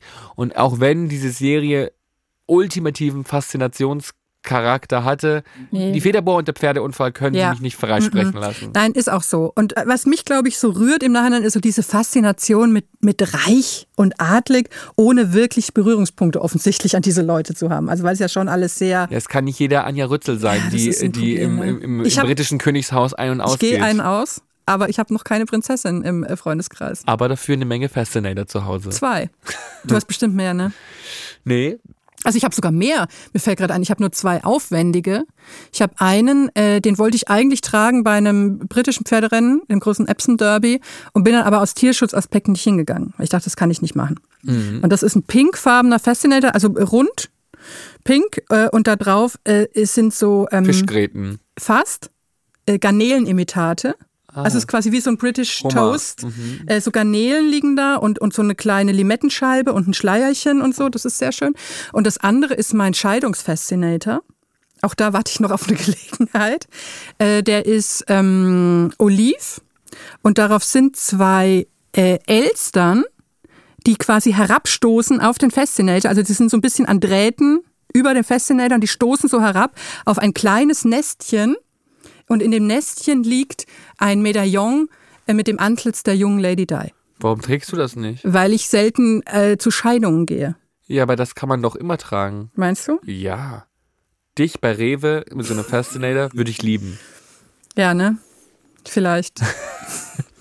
ich muss das alles überdenken. Oder vielleicht ziehe ich es das nächste Mal an, wenn der Gasableser kommt. Ja, so als, das- als Anfang. Das, Oder äh, das ist ein Kompromiss. Das lässt ihn auf jeden Fall vermuten, dass, Dass alles okay dass, ist, ja. dass, dass er in einem sehr safen, in einer safen Umgebung ist. Da beeilt er sich auch gar nicht mit dem Schrauben. ja, also könntest du dir eine äh, Verzweiflungslage vorstellen, wo du sagst, ich gucke auch die restlichen zehn Folgen von Rivalen der Rennbahn noch. Ähm, die restlichen Folgen sind ja wesentlich kürzer. Nur die erste Folge Ja. ist ja so lang und ich könnte mir das durchaus vorstellen, dass ich mir das mal reinziehe, wenn ich das Gefühl habe, ähm, ich bin bei ich bin auf der Z ich bin schon auf der ZDF Mediathekseite, habe alle Folgen Glow Up, habe alle Flo Folgen Glow Up durchgeguckt, dann kann ich auch äh, äh, mal bei Rivalen der Rennbahn Ja. hängen bleiben. Ich habe das mit meinem amerikanischen Boyfriend geguckt Ja. und ähm, dem hat das schon auch äh, etwas gegeben. Ich weiß nicht, was es ihm gegeben hat, aber er hat was gefühlt. Aber es war zumindest nichts, wo man einfach so belanglos drüber hinwegguckt. Also ich finde, mehr Menschen sollten über diese Serie Bescheid wissen. Ja. Also das Ja. ist schon, es ist pure Cam Ja. und äh, ich würde mir wünschen, äh, dass mehr Menschen wissen, dass es dieses kleine Stückchen Popkultur mal gab. Absolut. Ich gebe euch noch ein, weil es auch ein Service-Podcast ist, gebe ich euch äh, noch ein Fun-Fact mit Samurai. Samurai. Der äh, gehörte ursprünglich, also das ist eine klassische 500.000 Euro Frage. Welchem früheren Bundespräsidenten gehörte ursprünglich Samurai? In echt. Walter Scheel ist die Antwort. Dem wurde äh, der Klepper abgekauft für die Serie. Ja, Also das, äh, die hatten auf jeden Fall ein hohes Produktionsbudget. das da wurde rausgehauen, ne? Also ZDF, finde ich, da könnte man schon nochmal drüber sprechen, wie das heute so aussieht. da, da könnte man schon auch mal manchmal das Produktionsbudget, man, in den 80ern konnte man dann noch Pferde Ja. kaufen Ja. und konnte man. Überleg mal, eigens für die Serie ein Pferd gekauft. Ist Ja, wahrscheinlich nicht nur eins. Ja, ja, ein paar wahrscheinlich. Das ist schon, Naja. da waren die Budgets in den 80ern Bisschen auf jeden anders. Fall noch ein bisschen anders. Naja, also. Aber hat ihr dann auch refinanziert, weil hat ja auch Hat was 48 Prozent. Marktanteil Ja. gehabt. Also. Und was ich auch noch sagen muss, was ich so ein bisschen vermisse, ist dieser Impact im echten Leben. Also sowas wie ähm, dass dann wirklich Pferderennen wieder populär geworden Also das finde ich jetzt natürlich nicht so gut.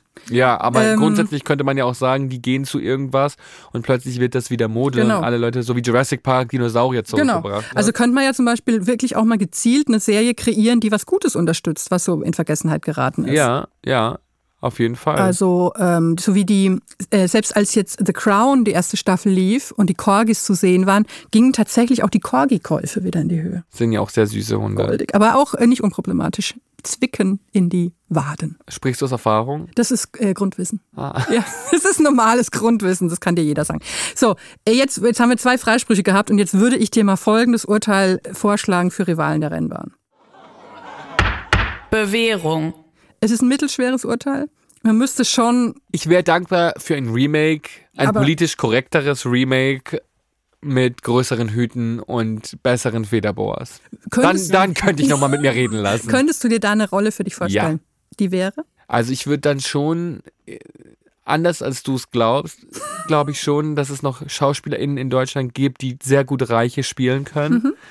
Ich würde mich schon gerne in einer Rolle eines exzentrischen Mannes sehen, Mhm. der irgendwie Fürst ist oder König ist und in so einem Schloss wohnt und ähm, auch ein Faible für Schulterpolster hat Mhm. und vielleicht so ein bisschen in den 80ern hängen geblieben ist. Das würde mir gefallen. Du könntest die Garderobe von Silvia Gruber so ein bisschen channeln. Ja, ja, ich finde.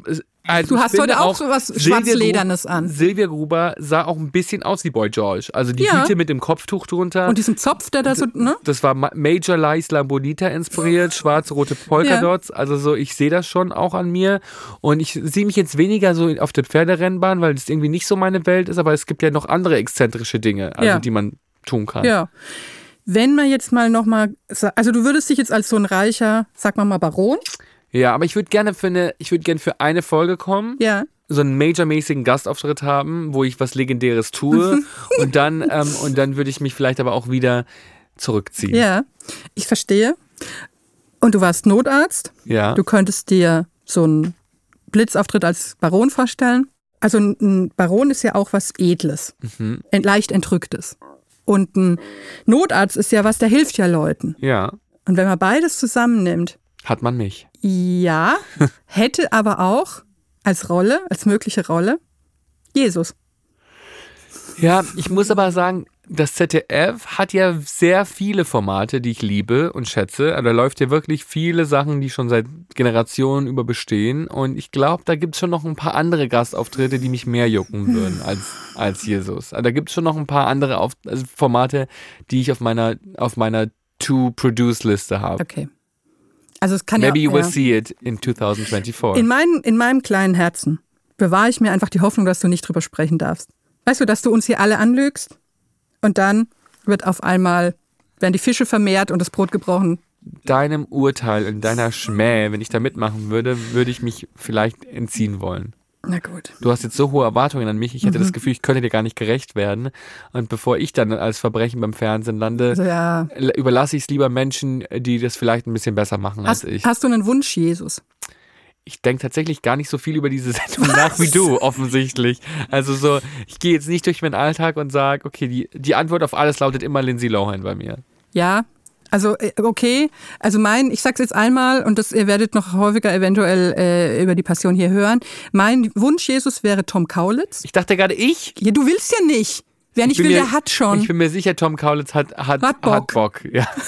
Tom Kaulitz. Und Heidi als Maria Magdalena. Und als Mutter, gut, dass du sagst, weil in meiner Vorstellung ist, ich sag's mal ganz kurz, Tom Kaulitz ist Jesus, Bill Kaulitz ist Judas und Heidi Klum ist gleichzeitig Maria Magdalena und die Gottesmutter Maria. Ja, aber die Gottesmutter Maria. Die zieht sich dann nur einen anderen Umhang an. Das finde ich wäre gemein äh, Heidi Klum gegenüber, weil dann müsste sie ja die Mutter ihres eigenen. Ja, das das würde nicht gehen. Also ich finde, wenn dann muss sie dann schon Maria Magdalena sein, ja, okay. damit sie auch Ja, was, ja, gut. damit das auch Sinn ergibt. Und Ruth Maria Kubitschek als Gottesmutter. Also ich weiß nicht, warum du noch hier sitzt. Du solltest offensichtlich äh, TV-Producerin sein. Aber jetzt müssen wir erstmal Schluss machen, Genau. wir müssen dann eine Bewerbung fertig machen für Shopping Queen. Das, ich habe so Angst, dass du mich. Ich danke dir sehr, dass du hier warst. ich rufe Guido Maria Kretschmer jetzt direkt an und sage ihm, Nein, Anja, bitte nicht. Anja mit Juri, die möchte das. Ruf ihn mal an und sag, dass ich seine Borsois kennenlernen möchte, seine Windhunde. Da wird er sich bestimmt freuen. Der, der Windhund Queen, da bin ich dabei. Vielen, vielen Dank, es war ganz herrlich. Ich habe mich auch sehr gefreut. Und, Und- ich habe eine Menge mitgenommen. Ja, denk einfach mal über verschiedene Punkte nochmal nach. Tschüss. Ciao. Das war Verbrechen am Fernsehen. Wenn euch der Podcast gefällt, freuen wir uns sehr, wenn ihr ihn weiterempfehlt. Folgt dem Podcast da, wo ihr eure Podcasts hört oder aktiviert die Glocke bei Spotify, um keine neue Folge zu verpassen. Bis nächste Woche.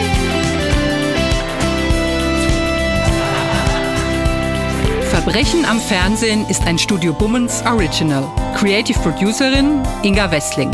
Produktion Laura Pohl. Executive Producer Konstantin Seidenstücker. Musik, Ton und Schnitt Christian Pfeiffer. Ein besonderer Dank an Thomas Schmidt.